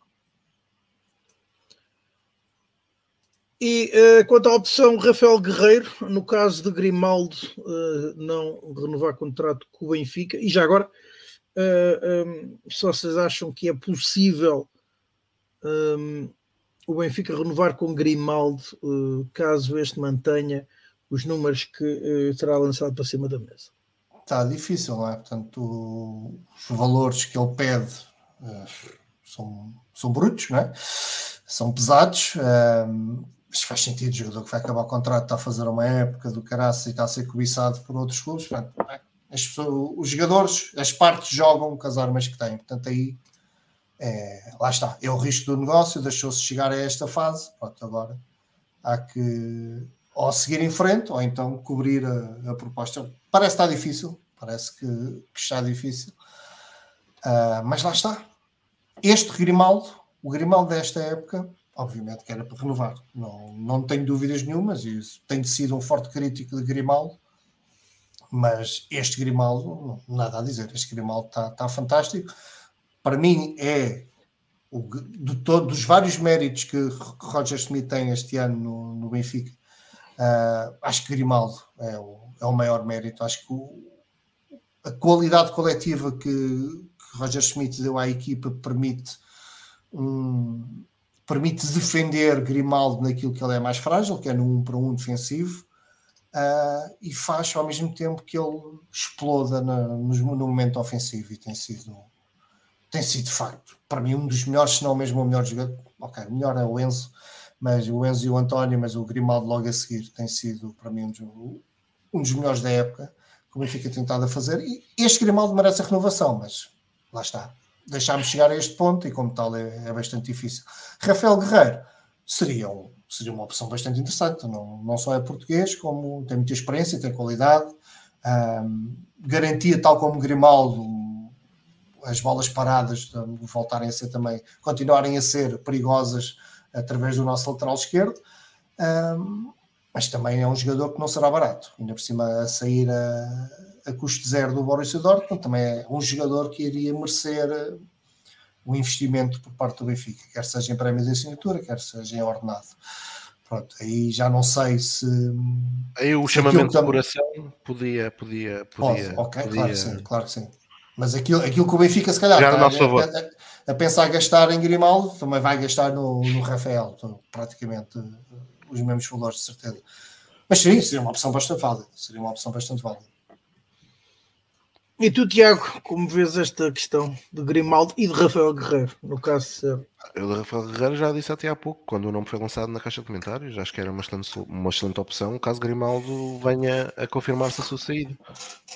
Sobre o Grimaldo, acho que, enfim, acho que o Benfica só tem aqui uma opção, que é para contornar os valores que o atleta pede. Uh, pede para, para, para, para, receber anualmente, que é, que é dar-lhe um prémio de assinatura do contrato. Se Grimaldo vale isso, é, creio que é evidente que vale. Agora, se o Benfica pode fazer este esforço financeiro, isso aí eu já não sei. Tenho dúvidas que possa ir muito além embora Rui Costa tenha estado muito bem uh, no, no, no, fim de semana a dizer que o Benfica não vai vender jogador nenhum em janeiro, a não ser pela cláusula de opção, pelo, por vir em cabo a ter a cláusula de opção. A verdade é que eh, nós sabemos que o Benfica, uh, a não ser que aconteça algo de muito extraordinário, e o muito extraordinário seria o Benfica, na loucura, ganhar a Liga dos Campeões. Uh, que obviamente que é um sonho, mas sabemos que é muito difícil. Uh, nós sabemos que no final da época o Benfica vai ter que vender uh, pelo menos um ou dois jogadores devido ao fair play financeiro, portanto, e que continua a ter aqui uma trajetória de tentar, e já fez esse esforço na última, na última pré-época, e bem, de reduzir a massa salarial, não é? porque o Dr. Miguel de Vasconcelos, com com o ex-bigodes, uh, conseguiram em plena pandemia aumentar a massa salarial em 30%, o que é uma proeza digna de registro para o melhor gestor, quiçá da Europa e do mundo uh, e, e, do universo. Mas podemos regressar a essa questão também agora. Uh, tu não achas que nesse aspecto aí está mais. a culpa será mais do ex-presidente do que do, eh, do, do agora co-CEO, uma vez o presidente pode lhe ter dito: é para este ano temos que apostar fortemente uh, na recuperação do título e, portanto, descubram lá meios para, para que isso seja possível. Epá, eu acredito é que as pessoas, quando estão em determinado tipo de posições, e a posição que ele está é uma posição decisiva para evitar isso. E se não o consegue evitar, só tem um caminho para poder ser considerado um bom gestor. É esta a minha opinião. Ele, para ser considerado um bom gestor, só tinha duas hipóteses. Se ele não concordou com esse caminho, era uh, dizê-lo e, e, e, no máximo, esperar que o clube o afastasse. Neste caso, Luís Filipe Vieira. Uh, não foi isso que ele fez. Aliás, uh, Domingos Fortes Oliveira, com incidência e até alguma ironia, dizia a uma semana de Luís Filipe Vieira ser detido com os factos que foram detidos, que tinha a plena consciência que Luís Filipe Vieira e a certeza absoluta que Luís Filipe Vieira, quando entrava no estádio do Sport Lisboa Benfica, não confundia os negócios pessoais, a sua vida profissional com a vida do Benfica. O que é evidente é uma mentira, como todos nós sabemos, há muitos anos, não é? Uh, mas pronto, continuam a existir muitos benfiquistas em, em endeusar uma figura que nem benfiquista é, Creio que nesse aspecto há claramente uma mudança, há uma, claramente uma mudança de, de discurso de quem, de quem, de quem lidera uh, o clube, neste caso do Rui Costa. Veremos, já iremos, já iremos. Veremos, veremos, veremos se isso depois tem, tem efeito. Agora, na posição que é que Miguel Vasconcelos não é um, não é um funcionário qualquer. Não é? Miguel Vasconcelos não é um funcionáriozinho qualquer. E eu não acredito Uh, não acredito, porque quem conhece a empresa sabe que não se tomam decisões uh, sozinhos, não é um homem só que faz tudo e ninguém viu nada. No Benfica nós sabemos que tem uma estrutura diabólica hoje o Benfica. E aí, com coisas boas e coisas más, criada por Miguel de Vasconcelos. Mas é uma estrutura diabólica, pesada, uh, em comparação que com outras realidades empresariais similares àquele que é o volume de negócio do Benfica. Uh, com coisas boas, repito, e coisas más. Uh, e portanto, eh, ninguém me convença que o Luís Filipe Vieira no Benfica fez tudo sozinho, porque isso é mentira. Teve, teve muita gente com o evento, teve uh, um deles, infelizmente, por cobardia, como já o, já o afirmou algumas vezes, por, por não, não estar o próprio presidente atual do Benfica. Eh, e, e, portanto, não, não, agora não, não, não, não queiramos é, é, é pintar alguém que foi nocivo ao Sport do Benfica, porque foi. Uh, aliás, os benfiquistas deviam pensar o seguinte, e isto, isto, isto devia fazer os benfiquistas pensar bastante. Nos últimos 22 anos, o Sport Lisboa Benfica teve dois presidentes, um que foi detido e condenado por ter lesado o Benfica, detido e condenado por ter lesado o Sport Lisboa Benfica, e outro que teve lá 17 anos, que ainda não foi condenado, é um facto, mas que está acusado de lesar o Benfica. Portanto, uh, por um lado, há uma coisa positiva, ninguém nos pode acusar que estas personagens uh, andaram a corromper, seja quem for, para ajudar o Benfica a ganhar, bem pelo contrário, ajudaram foi a enfraquecer o Benfica. Eu, eu acho, acho que há outra situação positiva, já nenhum deles está no Benfica. Sim, já, não, não, está bem, já nenhum deles está no Benfica, mas a questão é, é muito importante perceber, porque quando Vali Azevedo saiu, todos dizíamos que, epá, uh, isto não pode voltar a acontecer. A verdade é que aconteceu e provavelmente uh, o futuro nos dirá que uh, aquilo que Vali Azevedo fez no Benfica, comparado com aquilo que foram os últimos 17 anos, foi uma brincadeirinha de meninos. e portanto, foi mesmo uma brincadeirinha de crianças. Portanto, é importante os benfiquistas entenderem que isto para não acontecer não se pode idolatrar acefalamente, seja quem for. Porque, como disse há pouco, o Benfica não pode ser refém nem de dirigentes, nem de jogadores, nem de treinadores, nem de adeptos. O Benfica é é uma lenda do futebol mundial, ainda, ainda, mas só continuará a ser uma lenda do futebol mundial se for gerido como durante muitos anos o foi. Seja um clube cumpridor das suas obrigações, um clube transparente, um clube democrático, um clube que não tenha problemas em assumir aquilo que pensa sobre os principais temas do futebol português e que tenha, evidentemente, competência na gestão esportiva que o faça ser mais vencedor que todos os outros. Eh, e isso é algo que é feito coletivamente. Obviamente que nós tivemos sempre na nossa história uh, homens que se extinguiram, faz parte, mas o Benfica nunca pode. Mas aliás, o, uh, o Benfica tem uh, no Estado da Luz o único homem que mereceu uma estátua em vida, que é Eusébio da Silva Ferreira. Mas o próprio Eusébio, houve uma altura que o seu, o seu, o seu ciclo no Benfica acabou e o Benfica continuou a vencer.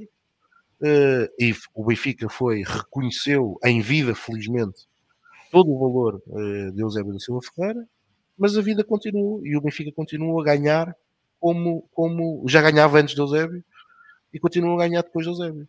Uh, e, e, e, portanto, é, os benfiquistas, para mim, e principalmente os sócios, devem pensar muito bem que é preciso nós agirmos, e, e quando eu falo aqui em agirmos, é preciso nós blindarmos os estatutos do Sporting e do Benfica para este tipo de situações uh, poderem ser escrutinadas e, e detectadas uh, muito mais cedo para não corrermos o risco de termos uh, a gerir os destinos do Benfica raposas numa galinheira cheia de ovos de ouro.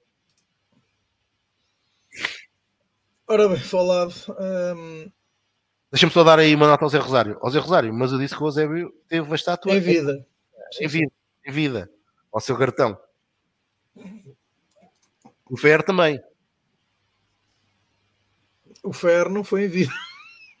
Não, não com a comparação do Bela Gutmann, com a comparação do Bela.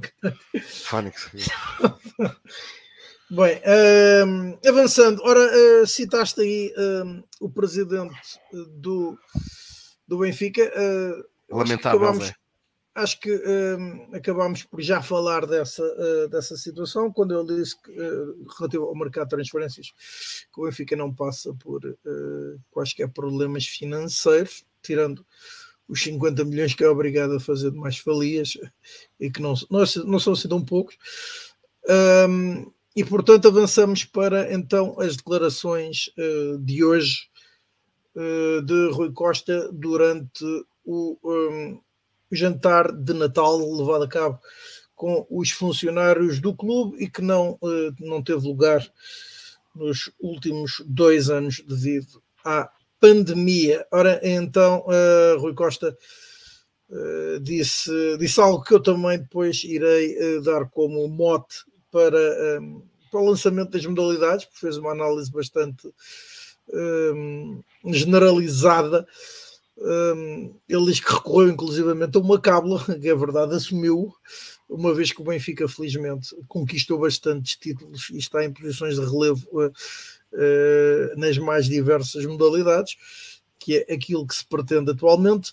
Uh, mas um, eu vou, vou convidar-vos neste momento a comentar as seguintes declarações do presidente do Benfica. Um, e passo a citar. Aquilo que apelo uma vez mais é que olhemos para estes resultados e consigamos perceber que o, perceber o trabalho que tivemos para inverter o que aconteceu no ano passado, que foi de muita dificuldade e diz uh, Rui Costa, em nenhuma situação se possa perder o, o, foco do que estamos a fazer. Não vale só para os atletas e treinadores, vale para todos nós, para a nossa exigência, a começar por mim. O nosso foco será sempre esse, o de servir o clube para que se consiga conquistar os títulos que os nossos adeptos merecem. Assim, o apelo que faço ao dia de hoje é que este foco não se perca. O outro apelo que quero deixar é que se nos mantivermos assim, se nos unirmos cada vez mais internamente, o nosso clube não conquista 11 em 15, mas conquista muito mais do que isto. Portanto, foco, continuidade neste foco e união entre todos nós. Tenho a certeza absoluta que estamos no caminho certo para chegarmos ao final da época e estes resultados serem, no mínimo, aqueles que eu vos dei agora. Hum, portanto, peço um comentário para já uh, a estas declarações uh, união, em face também uh, dos adversários do clube, união a nível interno, e que o foco será este apenas o servir o clube para que se consiga conquistar os títulos que os adeptos merecem uh, e que o Benfica está no bom caminho e que um, o presidente do Benfica diz isso mesmo com certeza absoluta. Pedro. Ou seja, o foco é servir o Benfica. Fica-lhe muito bem essas palavras e é esse o mote que todos nós queremos. Ah, sim, eu acho que lá está. Ah, aqui alguém nos, na caixa de comentários disse, e é verdade, parece que uma, das, uma grande vitória é finalmente termos um presidente benfiquista.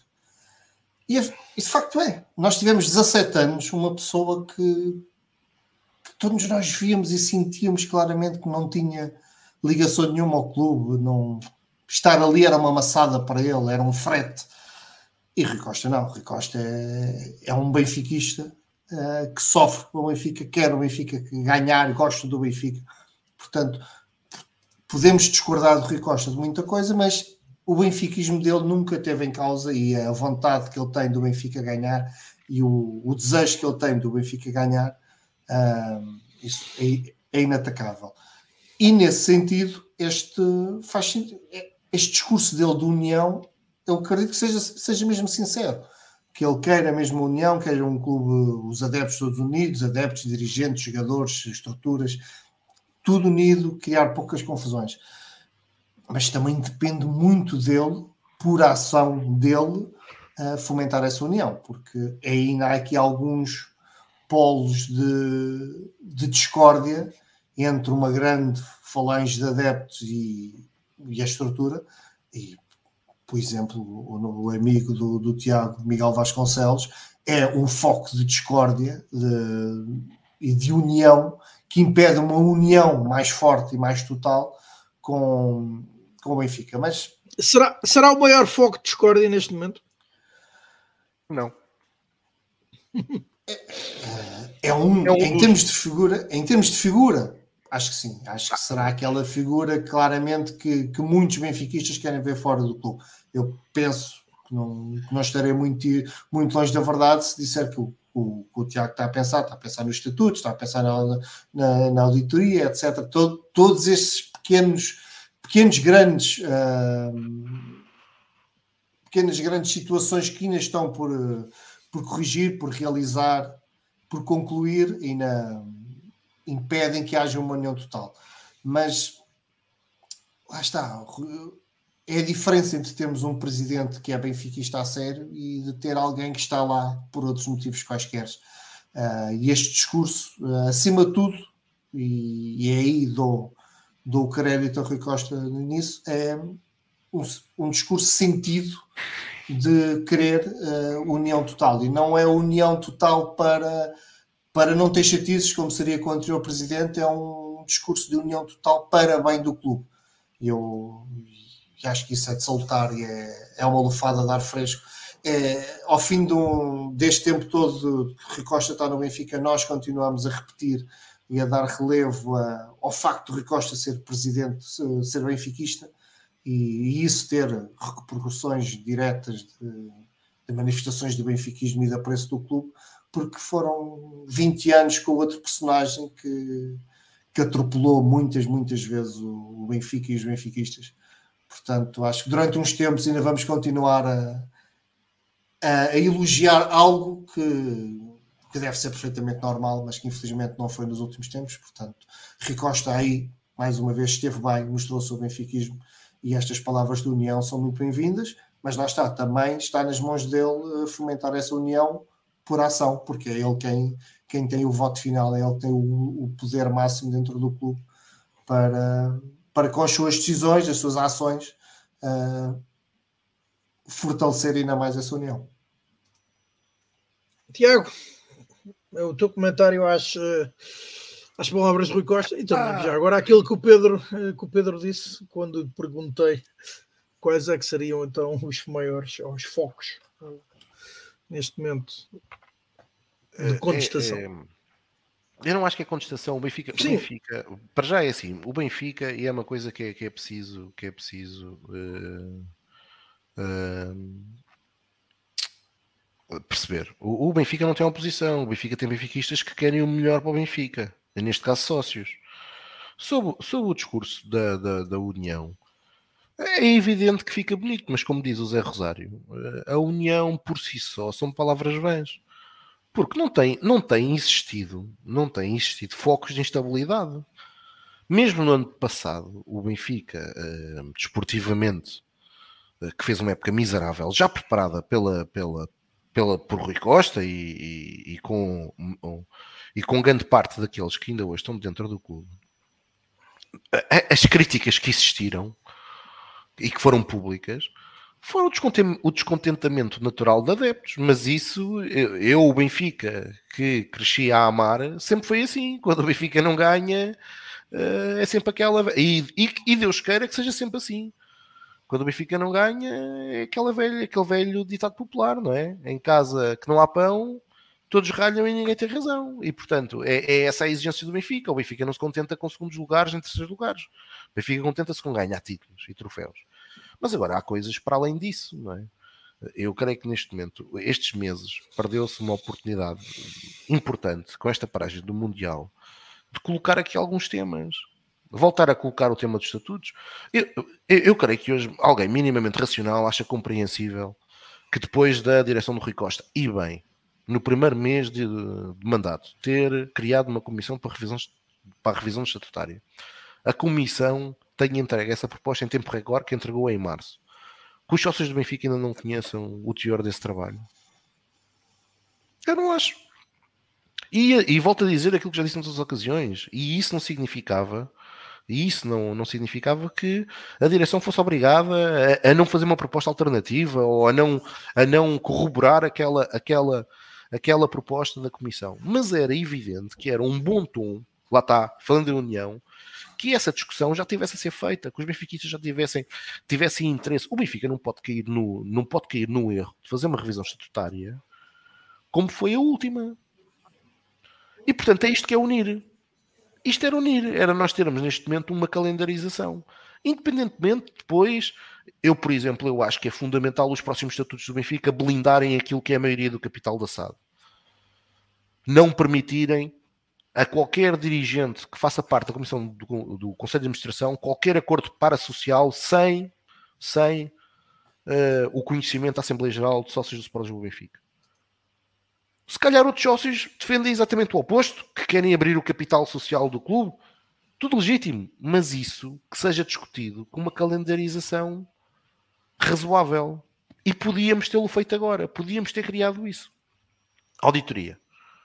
Auditoria foi-nos dito que, e não era auditoria que foi pedida por muitos benfiquistas, mas foi-nos dito que estavam a ser auditados três contratos, que depois passaram para 55, e ao final do dia estamos quase a chegar a 2023 e não há uma única informação. E uh, para aqueles que estão sempre a dizer, então, mas vocês estão à espera que nos contratos se encontre algum crime. Bem, isso está a ser investigado pelo Ministério Público.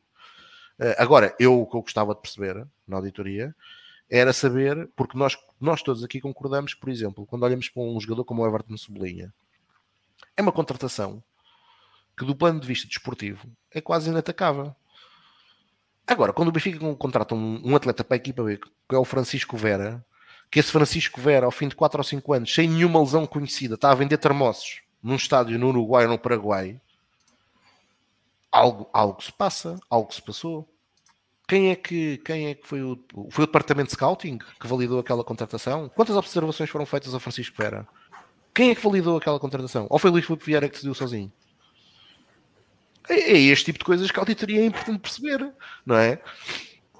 Não é. E estou a olhar para aquilo que são os 55 contratos, porque aquilo que foi pedido por muitos sócios do Benfica era uma coisa completamente diferente.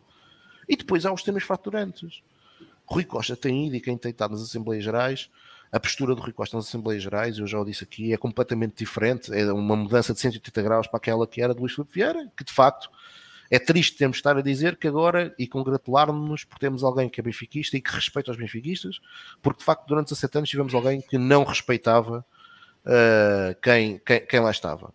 Uh, agora, Rui Costa vai para as Assembleias Gerais falar na centralização de direitos televisivos, que o Benfica está atento, vai falar da, do cartão de adepto, que o Benfica está atento. Mas depois, publicamente, nós não ouvimos nada do Benfica.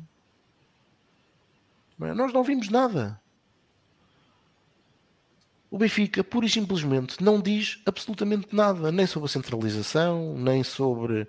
Um adepto do Benfica não sabe nada. Aliás, o Benfica no passado passou por aquilo que, para mim, foi um processo pessimamente conduzido que foi o Benfica durante, durante semanas, foi, foi claramente em alguns jogos, não foi, não foi esse o motivo principal das derrotas, mas foi sendo prejudicado pelas arbitragens. Rui Costa, depois de se perder com o Gil Vicente, dá um murro na mesa e vai, e vai dar uma conferência de imprensa, que na altura já valia pouco, tal era o atraso do Benfica, mas vem falar em áudio de vídeo árbitro, vem falar num conjunto de situações. E depois o Sporting, independentemente de ter feito uma rasteira ou não, como, como aquilo foi feito, o Benfica passa pelo clube que votou aquilo. E muitas das vezes nós sabemos que a percepção pública é importante. Ou seja, se o Benfica ia votar aquilo e já sabia que existia ali qualquer marosca, o Benfica tinha logo publicamente explicar o porquê. O que é que o Benfica não o fez? O Benfica permitiu que fosse o Sporting a dizer que Benfica e Futebol Clube do Porto vetaram o acesso dos áudios dos árbitros aos vídeos árbitros. Isto meses depois do Benfica, do Rui Costa, ter assumido, ter assumido, ter assumido uh, as declarações que assumiu. E depois é o conjunto de pessoas. Para quem não leu, esta semana há um texto muito interessante no Glorioso 1904 do Gonçalo Pereira. É um conjunto de pessoas que estão à volta do Benfica, que eram aqueles que intitulavam os ossos do Benfica de garotões de ambições desmedidas e outros termos carinhosos, que continuam no Benfica, desde Miguel Vasconcelos, desde Uh, João Salgado, que é, uma, que é um daqueles dinossauros que está no Benfica e que utiliza o posse, quer mando desde uh, Nuno Costa. Portanto, há um conjunto de pessoas que rodeiam Rui Costa que eram pessoas que estavam claramente marcadas com aquilo que é o pior do Vieiristão, que afetou o Benfica. Uh, nos últimos anos e que foi uma doença, é uma doença que ainda não está, o Benfica ainda não está curado, o benfiquismo ainda não está curado. É por isso que nós, nós vimos ainda adeptos a festejar potenciais vendas, que é uma coisa que para mim é, é, é, é admirável, no mau sentido. Quando eu vejo pessoas contentes por o Benfica vender o A ou o B por não sei quantos milhões, a mim não me dá contentamento nenhum. O contentamento que eu tinha é que eles ficassem cá a jogar com a camisola do Benfica. E, e, portanto, eh, isso, isso, isso, essas, essa união podia ter sido conseguida desta forma, porque é evidente, nós não vamos concordar com tudo, Uh, obviamente que Rui Costa vai errar, uh, obviamente que vai tomar decisões que podem, podem, podem, podem ser mais, mais ou menos consensuais. Aliás, estão aí mais, mais comentários de coisas importantes que não foram faladas.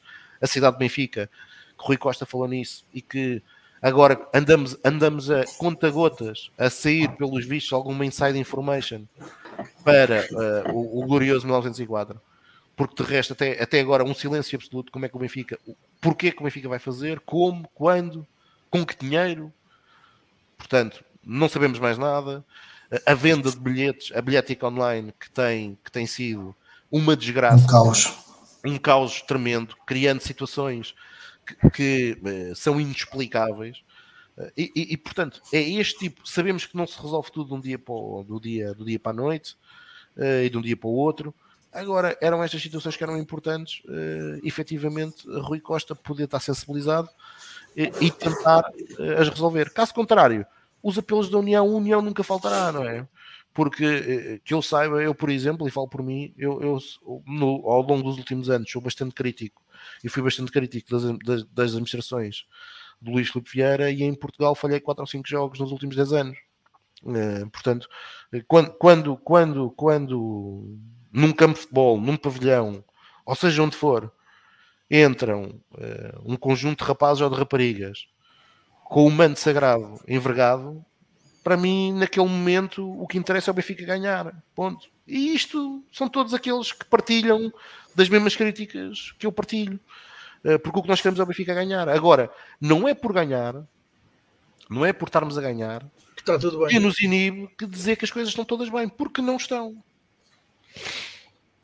Ora, uh, Pedro, agora a tua opinião.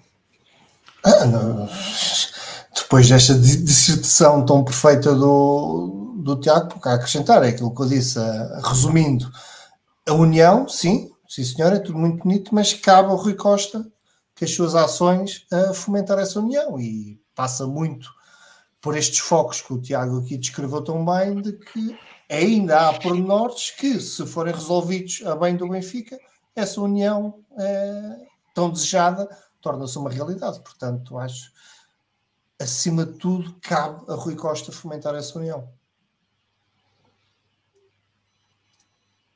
Ora, entretanto, a caixa de comentários, eh, o Francisco António, eh, que é desde já saúde, tem sido bastante pertinente nos comentários que colocou. Uh, colocou aqui uma questão que não vem, não vem todo na agenda, mas é capaz de merecer a discussão e para quem apenas nos consegue ouvir, uma vez que, obviamente, este programa depois segue para as plataformas de podcast onde poderão uh, aceder. E desde já também fica o convite para subscreverem-nos no Spotify, no Anchor, um, eh, em tudo o que for plataformas, aqui no YouTube, aqui no Facebook e no YouTube também. Um, Francisco António escreve que o Benfica só poderá almejar conseguir segurar os seus melhores jogadores quando abrir as portas ao investimento externo ao, no capital social da SAD. Ora, há acionistas considerados de referência, uma vez que a estrutura acionista até ainda não mudou muito. Hum, esta é a velha questão que volta e meia volta à discussão. Assim, há... Eu não, não me agrada que o Benfica perca a maioria da SAD. Não, é uma coisa que não quero. Quero que o, que o Benfica continue a ser dos benfiquistas, dos sócios, uh, e que tenha, continua a deter a maioria. O Benfica Clube continua a deter a maioria do, da Benfica SAD. Um, se, se é inevitável, se é a única forma inevitável de, para o Benfica manter o, os seus jogadores, tenho algumas dúvidas, tenho algumas dúvidas, porque ou, ou estamos a falar de um milionário árabe que despeja para aqui dinheiro a rodos, ou o Benfica irá continuar sempre a a ser vulnerável às propostas dos grandes tubarões europeus. Eu acho que, por exemplo, um, estivemos muito perto de ter um investidor estrangeiro, o americano John Texer. Os valores que estavam em cima da mesa seriam positivos para o Benfica. O Benfica, obviamente, conseguiria uh, fazer obra, seja desportiva, seja material, do, com esse dinheiro, sem dúvida. Mas não era um, não estamos a falar de um encaixe financeiro que permite ao Benfica conseguir recusar 100 milhões por um jogador. Portanto, e é por estes valores que nós estamos a falar nas propostas que se vizinham para, para os jogadores mais relevantes do Benfica neste momento. Eu percebo que o, o, o Francisco está a dizer, uh, mas não acho que, que seja isso uh, que resolva o problema do Benfica, o problema de competitividade que o Benfica tem para com os grandes clubes europeus em termos de conseguir segurar os seus, os seus jogadores, exceto se estivermos a falar de um de uma espécie de, de Qatar no Paris Saint-Germain que despeja para aqui dinheiro, dinheiro sem fim. Vai, uh, vai, vai à vasta gama e manda um mergulho. Estás, estás a eu não quero, mas eu, eu não quero isto para o Benfica. Não acredito que isso aconteça e também não queria, não queria isto para o Benfica. O investidor normal entre aspas, ao nível de um John Texter, pode acontecer, mas depois vamos ter aqui a, também a discussão perceber se esse investidor quer meter dinheiro no Benfica e não ter maioria de capital, se isso lhe interessa, até que ponto é que isso lhe interessa, etc, etc. É sempre uma discussão interessante, é uma discussão válida porque está em cima da mesa.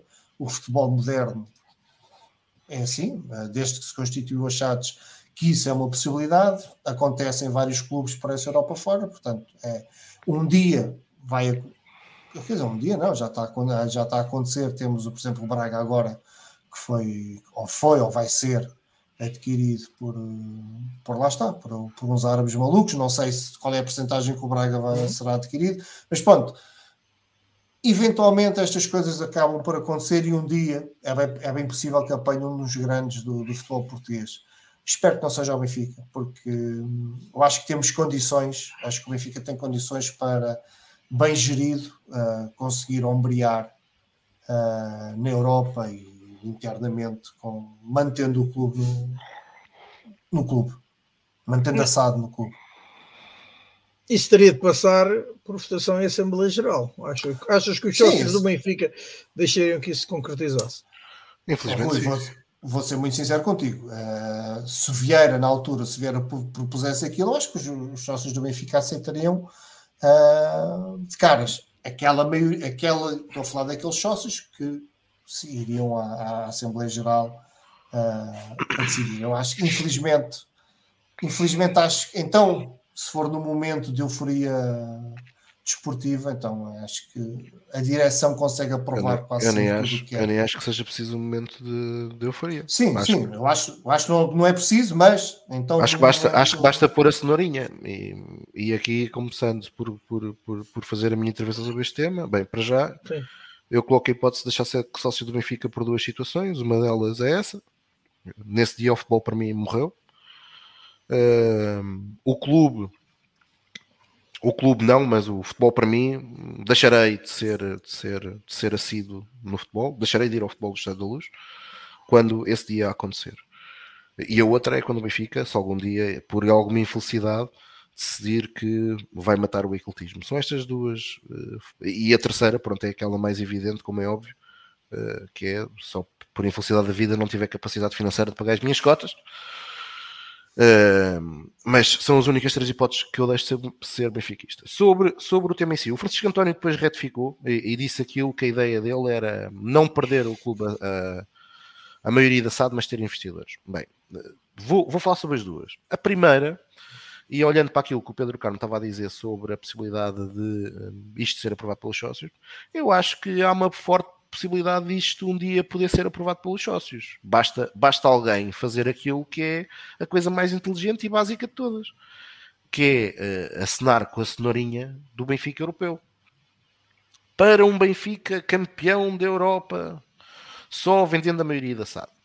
Como, como, como outros clubes em Portugal já passaram por isso. Obviamente clubes de uma dimensão muito inferior à do Benfica, mas que já passaram por isso. Os belenenses, os leirias, os, os, os beiramares, que houve alguém que apresentou, chegou lá, pá, nós vamos abrir o capital social para um belenenses na Europa, para um belenenses a com os grandes, o Boa Vista a mesma coisa. Nós temos sabido o que é que tem acontecido esses clubes em Portugal. Pronto, e a, a resposta que alguns podem me dar é, pá, está bem, mas isto é Portugal, não é não é lá fora e lá fora existem outros bons exemplos. Será que existem? A família Glazer, por exemplo, no caso do, do United, já estourou ali milhares de milhões de, de euros no United. O que é que é o United desde que saiu o Ferguson? Não é nada. Uh, mas, depois, mas depois, ainda é o terceiro do clube, depois, terceiro clube do mundo em receitas e com os Glazer ganhou uma Liga dos Campeões na mesma. Está bem com o Ferguson, Rui. Com o Ferguson. É verdade. Ferguson. Com o Ferguson. Está bem com o Ferguson. Com o Ferguson. Com o homem que levou um clube que teve de. A primeira época teve quase a descer a divisão e levou aquilo, tornou aquilo que ele é. Depois, uh, o dinheiro não é tudo, como diz muita malta na, na, caixa de comentários. Quantos Champions ganhou o PSG ou o City? Dois exemplos de jogar um monopólio mundiais.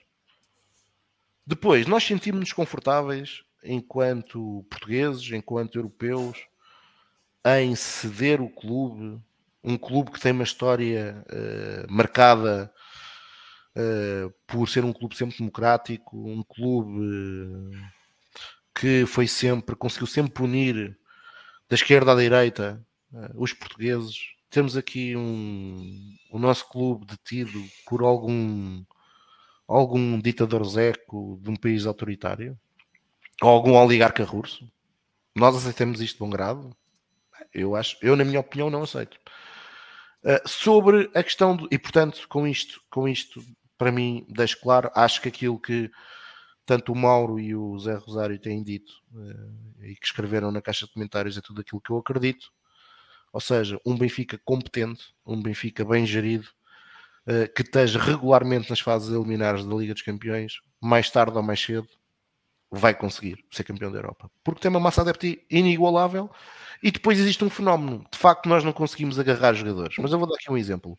O Maguire, que está no United, custou ao United 85 milhões. Pai, o Benfica não tem capacidade de dar 85 milhões de euros para um jogador. Claro. Agora, eu faço, eu faço a pergunta: o Maguire no Benfica tirava o lugar a quem? É, é uma boa questão. Não tirava ninguém, eu digo, e na altura. É? E portanto, eu lembro, seja, eu lembro isto, na altura escrevi. Isto para dizer o quê? Já o ano gerido. passado não tirava nenhum central do Benfica, Pronto. inclusivamente ao Vertonghen. Bem gerido, bem gerido, bem gerido o Benfica. Obviamente, tendo em consideração as suas limitações, como muito bem disse o Zé, o Benfica foi campeão da Europa quando Portugal era a Albânia da Europa Ocidental. e o Benfica foi campeão da Europa. Portanto, com uma disparidade de, de vencimentos, de tudo, se calhar muito superior àquela que existe hoje. Agora, o Benfica, e aliás, este ano é a maior prova. Um, um, um, um treinador ambicioso. Uma equipa que aceitou a ambição do treinador. Uma direção que também, e já fiz aqui justiça várias vezes, deu asa a essa ambição. O Benfica faz uma Liga dos Campeões no grupo talvez mais difícil dos últimos 15 anos que lhe calhou em sorte, no plano teórico, no plano teórico, de fronte a duas equipas uh, que são, ou duas equipas potencialmente candidatas a conquistar a competição, numa, no, no plano teórico, e o que é que o Benfica faz? Ganha a uma delas os dois jogos, com a outra empata os dois jogos, mas na luz, se alguém merecia ganhar aquele jogo éramos nós, e torcida a, a, a outra equipa do grupo. Portanto, isto vai acontecer todos os anos? Provavelmente não. Mas se existir competência, se conseguirmos vender somente o que temos que vender eh, nos momentos certos, não vender porque vamos vender tudo o que mexe, eh, porque interessa é fazer dinheiro, o Benfica. Não com a... nós empurrar os jogadores. Isso, o Benfica, isso faz toda a diferença. O, o, Benfica tem condições para voltar a ser feliz na Europa. Uh, e só depende, só depende essencialmente de, de, deste binómio gestão-competência. Hum, Pedro, e agora começo por ti. Com isto tudo, ainda não fizemos o lançamento desse encontro do Benfica sábado com o Moreirense para a terceira e derradeira jornada da fase de grupos da Taça da Liga. O que é que tu esperas da equipa? Esperas que o Benfica. É, é assim, é, é uma coisa muito simples. O Benfica tem que ganhar, portanto, isso resolve-nos logo uh, qualquer tipo de análise que possamos ter que fazer porque o empate serve ao Moreirense, o Benfica quer ganhar esta competição, portanto vai ter que ganhar a, Moreira de Cónegos, não... e é ir com tudo para ganhar, sem facilitar, porque não há motivos para facilitar neste momento, não há necessidade de fazer gestão de esforço, não há, não há nada. Uh, os jogadores tiveram umas merecidas férias, regressaram ao, ao jogo uh, agora com, com o Sevilha, portanto estarão todas as condições físicas, os, que estiverem disponíveis, como é óbvio, para, para atacar a, a passagem aos quartos de final da, da, Taça da Liga e, portanto, não, em termos de, de concentração, de, de objetivo, é, não, está perfeitamente definido. Acredito que, que Roger Schmidt irá fazer um, um, apresentar um 11 muito semelhante ao que tem sido os 11 da, da Taça da Liga, não, não vejo que João Mário e António Silva consigam já estar uh, disponíveis para, para o jogo de sábado. Uh, pode ser uma surpresa, mas não, não acredito. Podem ir para o banco perfeitamente, aí sim, mas para o 11 talvez não, mas pronto. Mas também se forem, não estarão, não estarão desgastados com, com o esforço físico no Mundial, porque pouco jogaram, portanto terão não, tido. Não acreditas treino. que possam ter ainda assim mais uns dias de férias e saltar acredito, este jogo? Sim, sim, acredito, acredito sim, acredito que seja uma opção que o, que o Roger Smith lhes possa dar. Não, não me choca absolutamente nada, não, não me surpreende. Portanto, é, é até é possível, no caso não, não tinha pensado na, nessa situação, mas é perfeitamente possível. Acho que o 11 que o Benfica tem apresentado na taça da Liga é um 11 perfeitamente capaz de, de cumprir a responsabilidade de ir ganhar a Moreira de Cónigos e, e prosseguir o objetivo de ganhar a taça da Liga. Portanto, não, não espero grandes surpresas, espero o 11 expectável um, e uma atitude da equipa tem, tem sido a atitude normal de, da equipa do, do Benfica do Roger Schmidt. E lá está, é ganhar. Ganhar aqui, nós dizemos sempre que o Benfica é para ganhar, e aqui tem que ser mesmo para ganhar, portanto as contas são fáceis de fazer. E tu, Tiago? O jogo mais importante das últimas três semanas do calendário mundial do futebol, uh, Moreira de Cónagos, vencer o Moreirense e, portanto, uh, concordo com aquilo que disse o Pedro. Eu acho que os, o, os três que vieram da seleção de Portugal ainda não, ainda não vão jogar agora.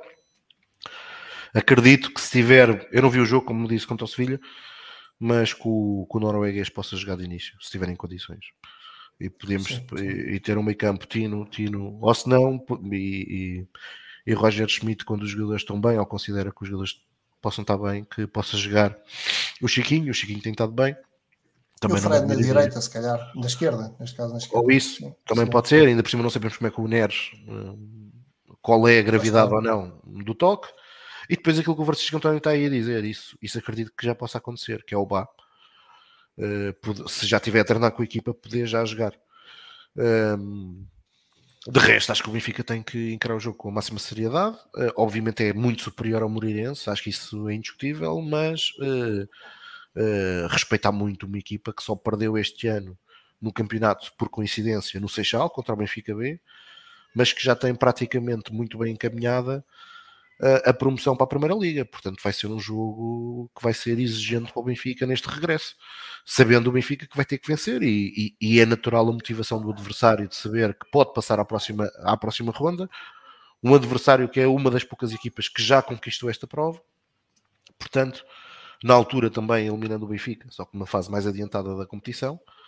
Portanto, aquilo que eu espero é um Benfica a encarar, como tem, como, como com exceção de, das Caldas, o Benfica fez nos outros jogos eh, todos, encarar este jogo com a máxima seriedade e, e, e dentro do possível resolvê-lo a cedo eh, para depois na semana seguinte, no dia 22, quinta-feira, eh, receber no Estádio da Luz. Será esse, se tudo correr bem, o último jogo neste ano civil no Estádio do Sport Lisboa Benfica e portanto seria muito seria também excelente para estes jogadores, principalmente pelos últimos meses que eles fizeram, terem a oportunidade de se despedir de 2022 com o Estádio da Luz com uma excelente moldura humana, que eu acho que irá acontecer, até por aquilo que foi o jogo Penafiel, em que tiveram no sábado à noite mais de 40 mil a assistir a um jogo contra uma equipa da segunda Liga. Portanto, acredito que se o Benfica passar esta eliminatória, há muito tempo sem jogos no Estádio da Luz, que possamos ter uma noite de quinta-feira com uma excelente moldura humana a apoiar o Benfica para garantir o apuramento para a Final Four.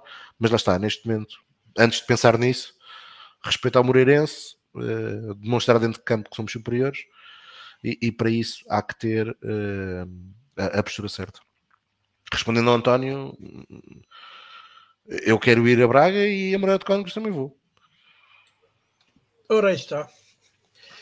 E um, com esta notícia do Tiago a dizer que aquilo que nós, uh, uns quantos nós já sabíamos e que é o habitual, o Tiago vai a todo lado, faça chuva, sol, uh, debaixo d'água, uh, por cima d'água.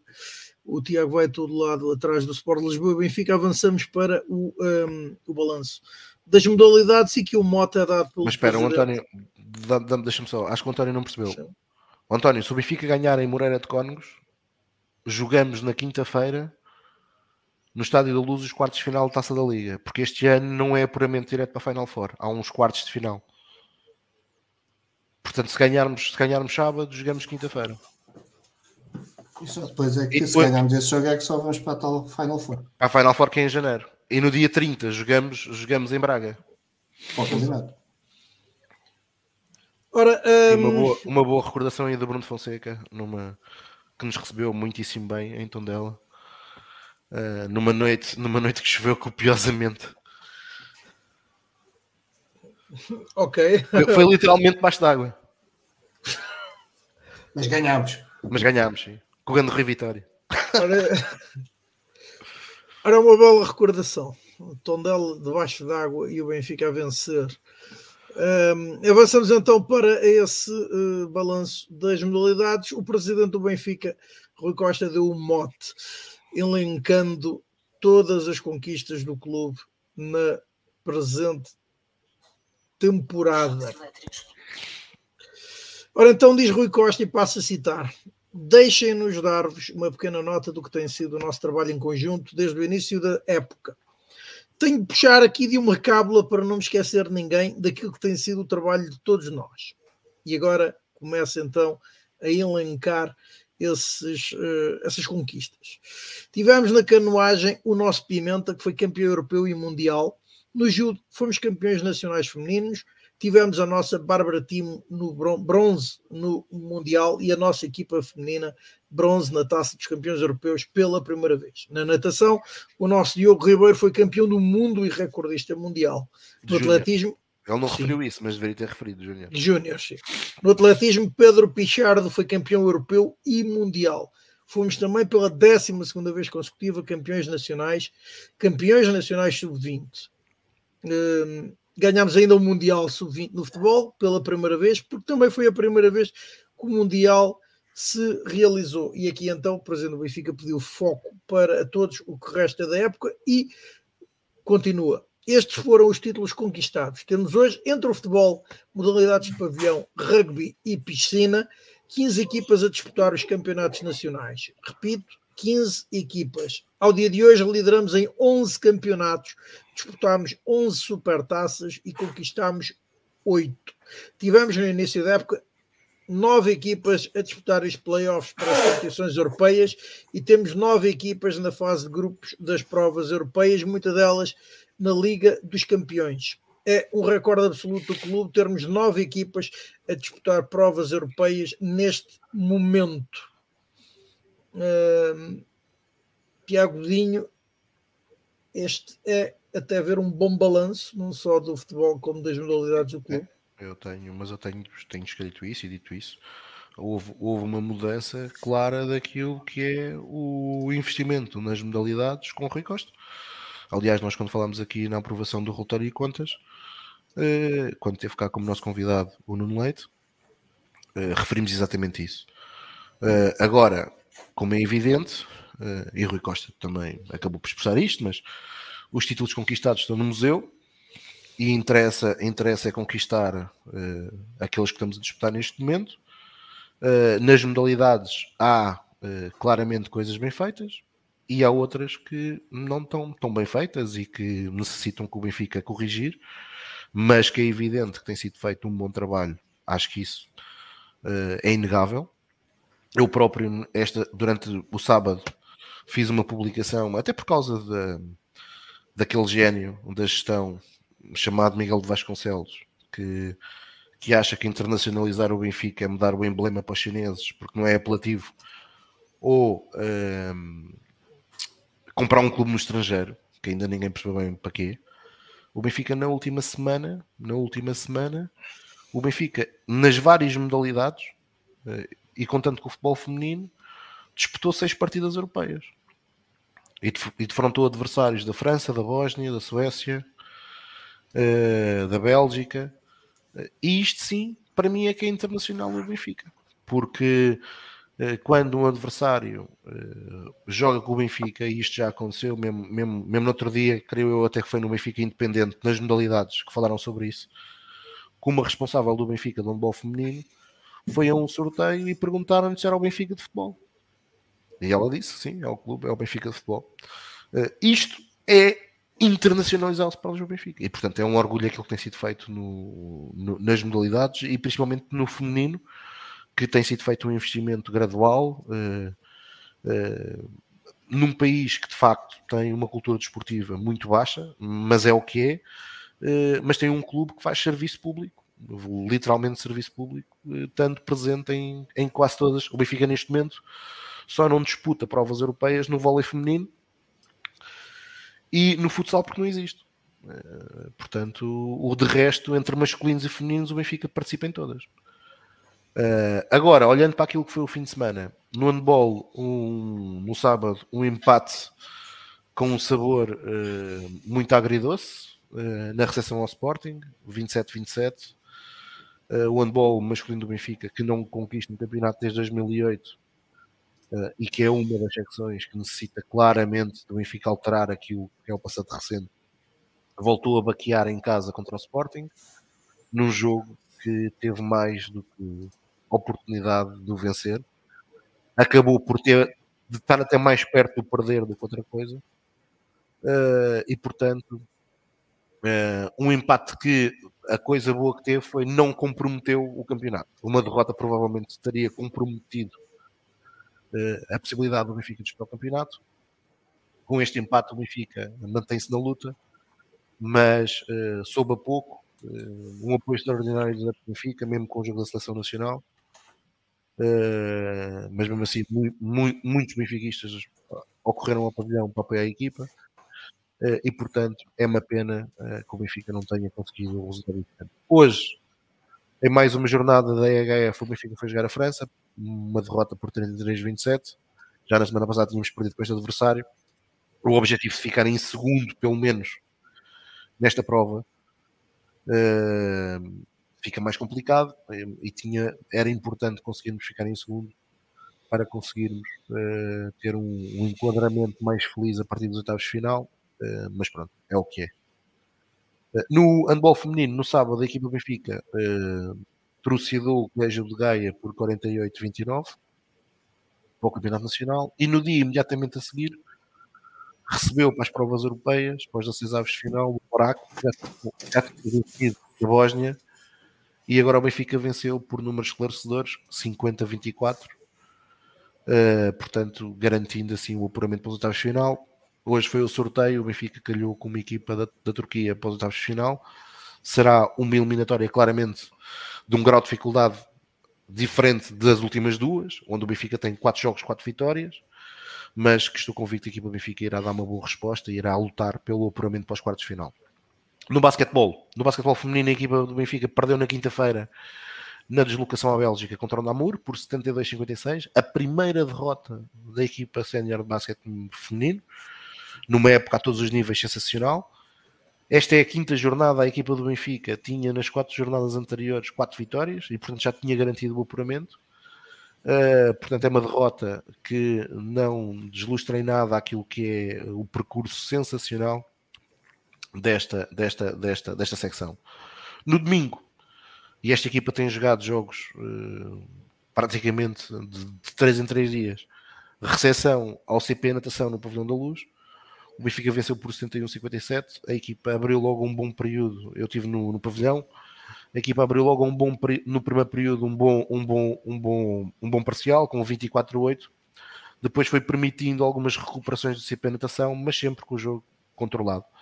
No domingo também tivemos jogo grande de Taça de Portugal de basquetebol masculino, uh, no clássico Benfica Futebol do Porto, onde o Benfica venceu por 97-93, ou então ao intervalo perdíamos por 3 pontos. Uh, numa, numa, exibição uh, bem conseguida da equipa do Benfica, principalmente a nível ofensivo, como diz os números, mas não tão bem conseguida a nível defensivo, uh, embora tenhamos conseguido aquilo que é, que, é, que é o essencial, marcar mais com o adversário, e onde tivemos o Ivan Almeida menos inspirado que o habitual, mas aquele que para mim é o melhor jogador do Benfica voltou a estar num nível muito, muito, muito bom, que é o Alan Brossard. O Benfica já soube, ficou hoje a conhecer o sorteio. Vamos disputar nos quartos de final o Galitos. No futsal, na quinta-feira, feriado, o Benfica venceu em casa ao Ferreira do Zézer por 5-4. Duas notas aqui para a péssima exibição do Benfica, independentemente das lesões. O adversário também tinha muitas lesões. O adversário foi ao intervalo a ganhar por 2-0. Na segunda parte, uh, teve a ganhar por 3-1. O Benfica conseguiu dar a volta nos últimos minutos, mas pede-se muito mais à equipa de futsal do Benfica e à liderança técnica da equipa. E também pede-se muito mais aos adeptos do Benfica, que é ter bilhetes oferecidos aos sócios e não conseguir uh, ter uh, mais de metade do pavilhão a apoiar a equipa do Benfica uh, é lamentável. É, pelo menos para mim é, é muito triste. É muito triste. E, e aquilo que nós assistimos na quinta-feira foi os adeptos do Ferreira de Zézar e bem, fizeram o seu papel, vieram à luz, fizeram uma festa, quase que diria que estava meia, meio-meio eh, entre adeptos do Benfica e, e, os adeptos do Ferreira do Zézar. E portanto, uh, isto diz muito uh, daquilo que às vezes falta a nível de militância uh, e depois muitos querem grandes equipas das modalidades A, B e C, mas depois quando são os momentos que é importante são os mesmos que aparecem lá. E é pena que assim aconteça, porque o Benfica tem investido para merecer um apoio maior dos seus adeptos. No fim de semana, a equipa deu uma boa resposta, foi vencer ao campo do Elétrico Ponte Souro, uma equipa que está a fazer mais uma vez um excelente campeonato. No ano passado, o Benfica tinha perdido na primeira jornada no campo do Elétrico. Desta vez, o Benfica foi ganhar por 4-2, num jogo em que teve sempre à frente. No futsal feminino, o Benfica deslocou-se ao Feijó num jogo muito equilibrado, venceu por 13-0.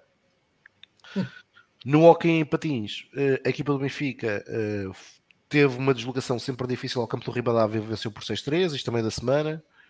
O Hockey Feminino venceu por 4-2 o Stuart Massamá. Durante o fim de semana, na Taça de Portugal, o Benfica deslocou-se ao, ao, pavilhão do Teipense e venceu por 8-1, garantindo o apuramento para a próxima eliminatória. E no domingo, eh, uma hora depois do início do basquetebol masculino, derby no Hockey Patins.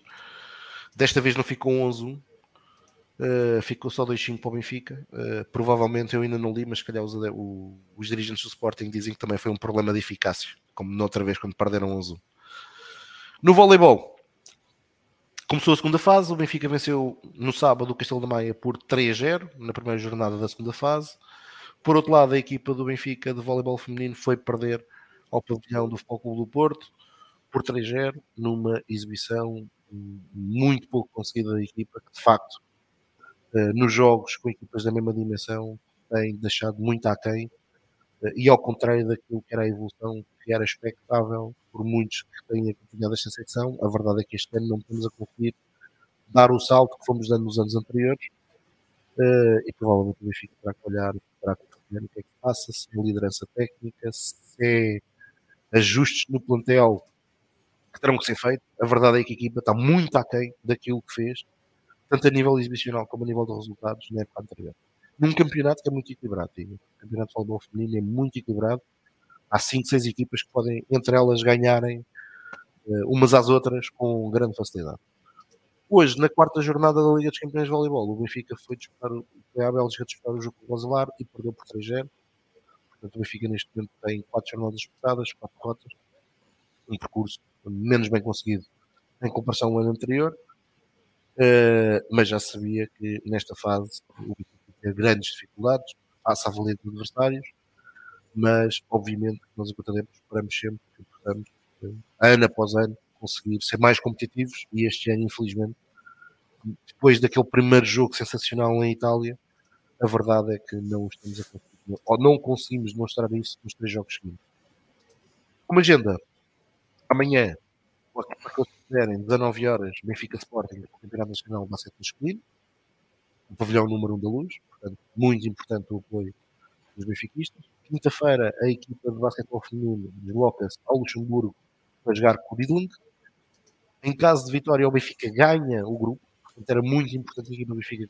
A equipa já está apurada para a próxima ronda, mas em caso de vitória, era muito, muito, muito importante para, para, para beneficiar desses vencedor do grupo sábado, futsal feminino no pavilhão número 2 da Quinta dos Lombos.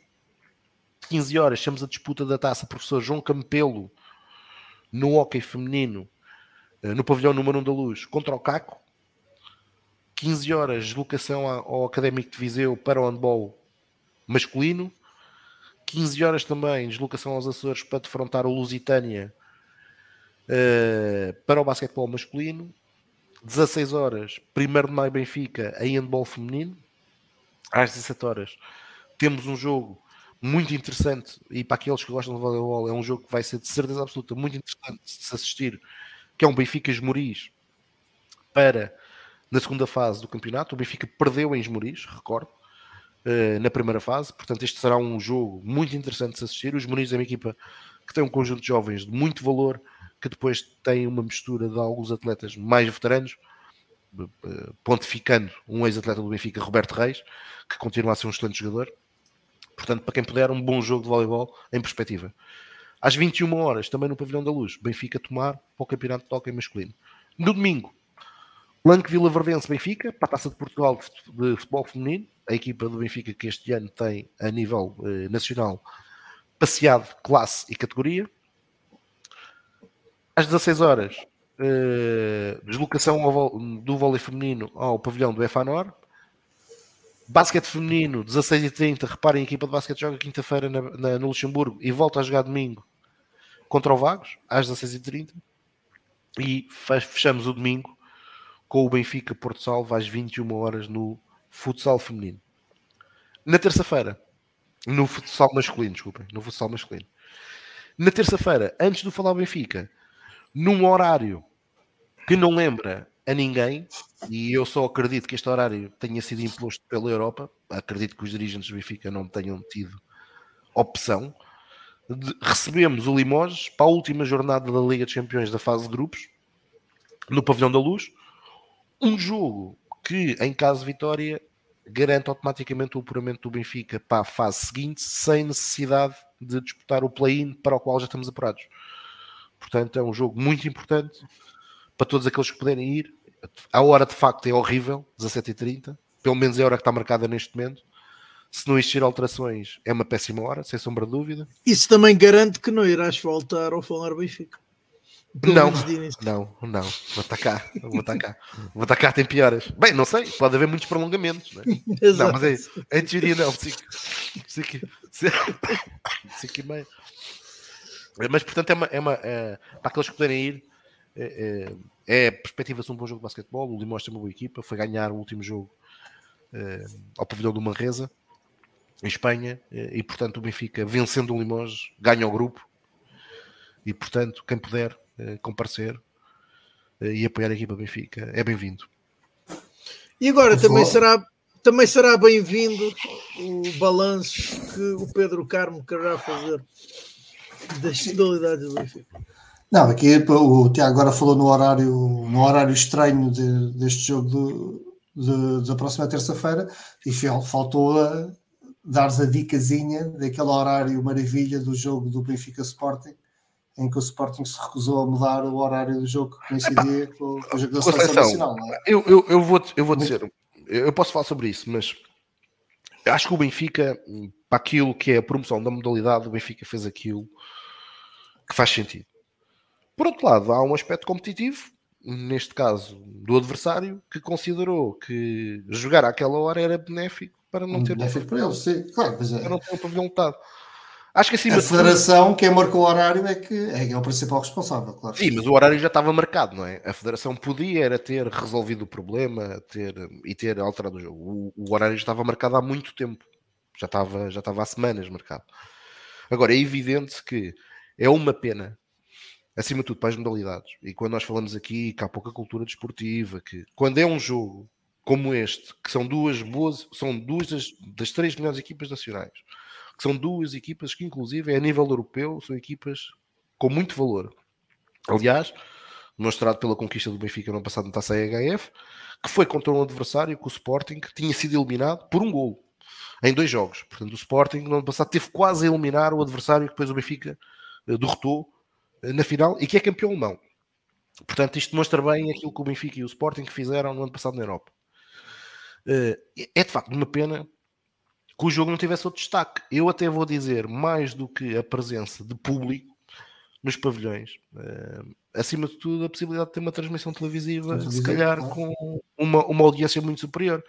Até porque o próprio, o próprio, eu acho que o Sporting, a única coisa que teve na decisão dos dirigentes do Sporting foi uh, meramente egoísta de, ok, um, um jogo a, a culminar com a seleção vai ter, vai ter uh, menos adeptos do Benfica, mas acho que nesse aspecto, por exemplo, a nível de pavilhão, eles ficaram a perder, claramente a perder.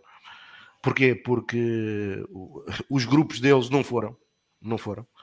Portanto, o apoio foi praticamente exclusivo do Benfica. E por outro lado, o Sporting, e isto agora digo com alguma tristeza, no caso do handball em concreto, tem sido feliz na luz.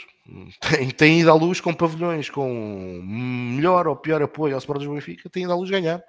No ano passado o ambiente foi, estava muito bom e o Benfica perdeu, e portanto, acho que é dizer, acho que o Sporting, enfim, eh, foi uma tomada de decisão, fica, fica para quem a tomou, neste caso para os dirigentes do Sporting, eh, mérito para o Benfica, sem sombra de dúvida, porque queria dar aqui o destaque, o destaque que a modalidade merecia, eh, e que infelizmente não foi possível. Uh, antes, de, antes de ir uh, às águas, uh, mais um exemplo, tendo em conta as declarações do Rui Costa e das modalidades, lá está, mais uma vez se realça a diferença entre ter um presidente que de facto se preocupa, que de facto quer estar presente. O Tiago aqui tem referido várias vezes e as transmissões televisivas e imagens de, das redes sociais mostram claramente. Rui Costa está sistematicamente presente nas modalidades, portanto e não, e não é por frete. E não é por frete, e teve nesse jogo, não é por frete, é porque de facto quer e gosta de estar presente.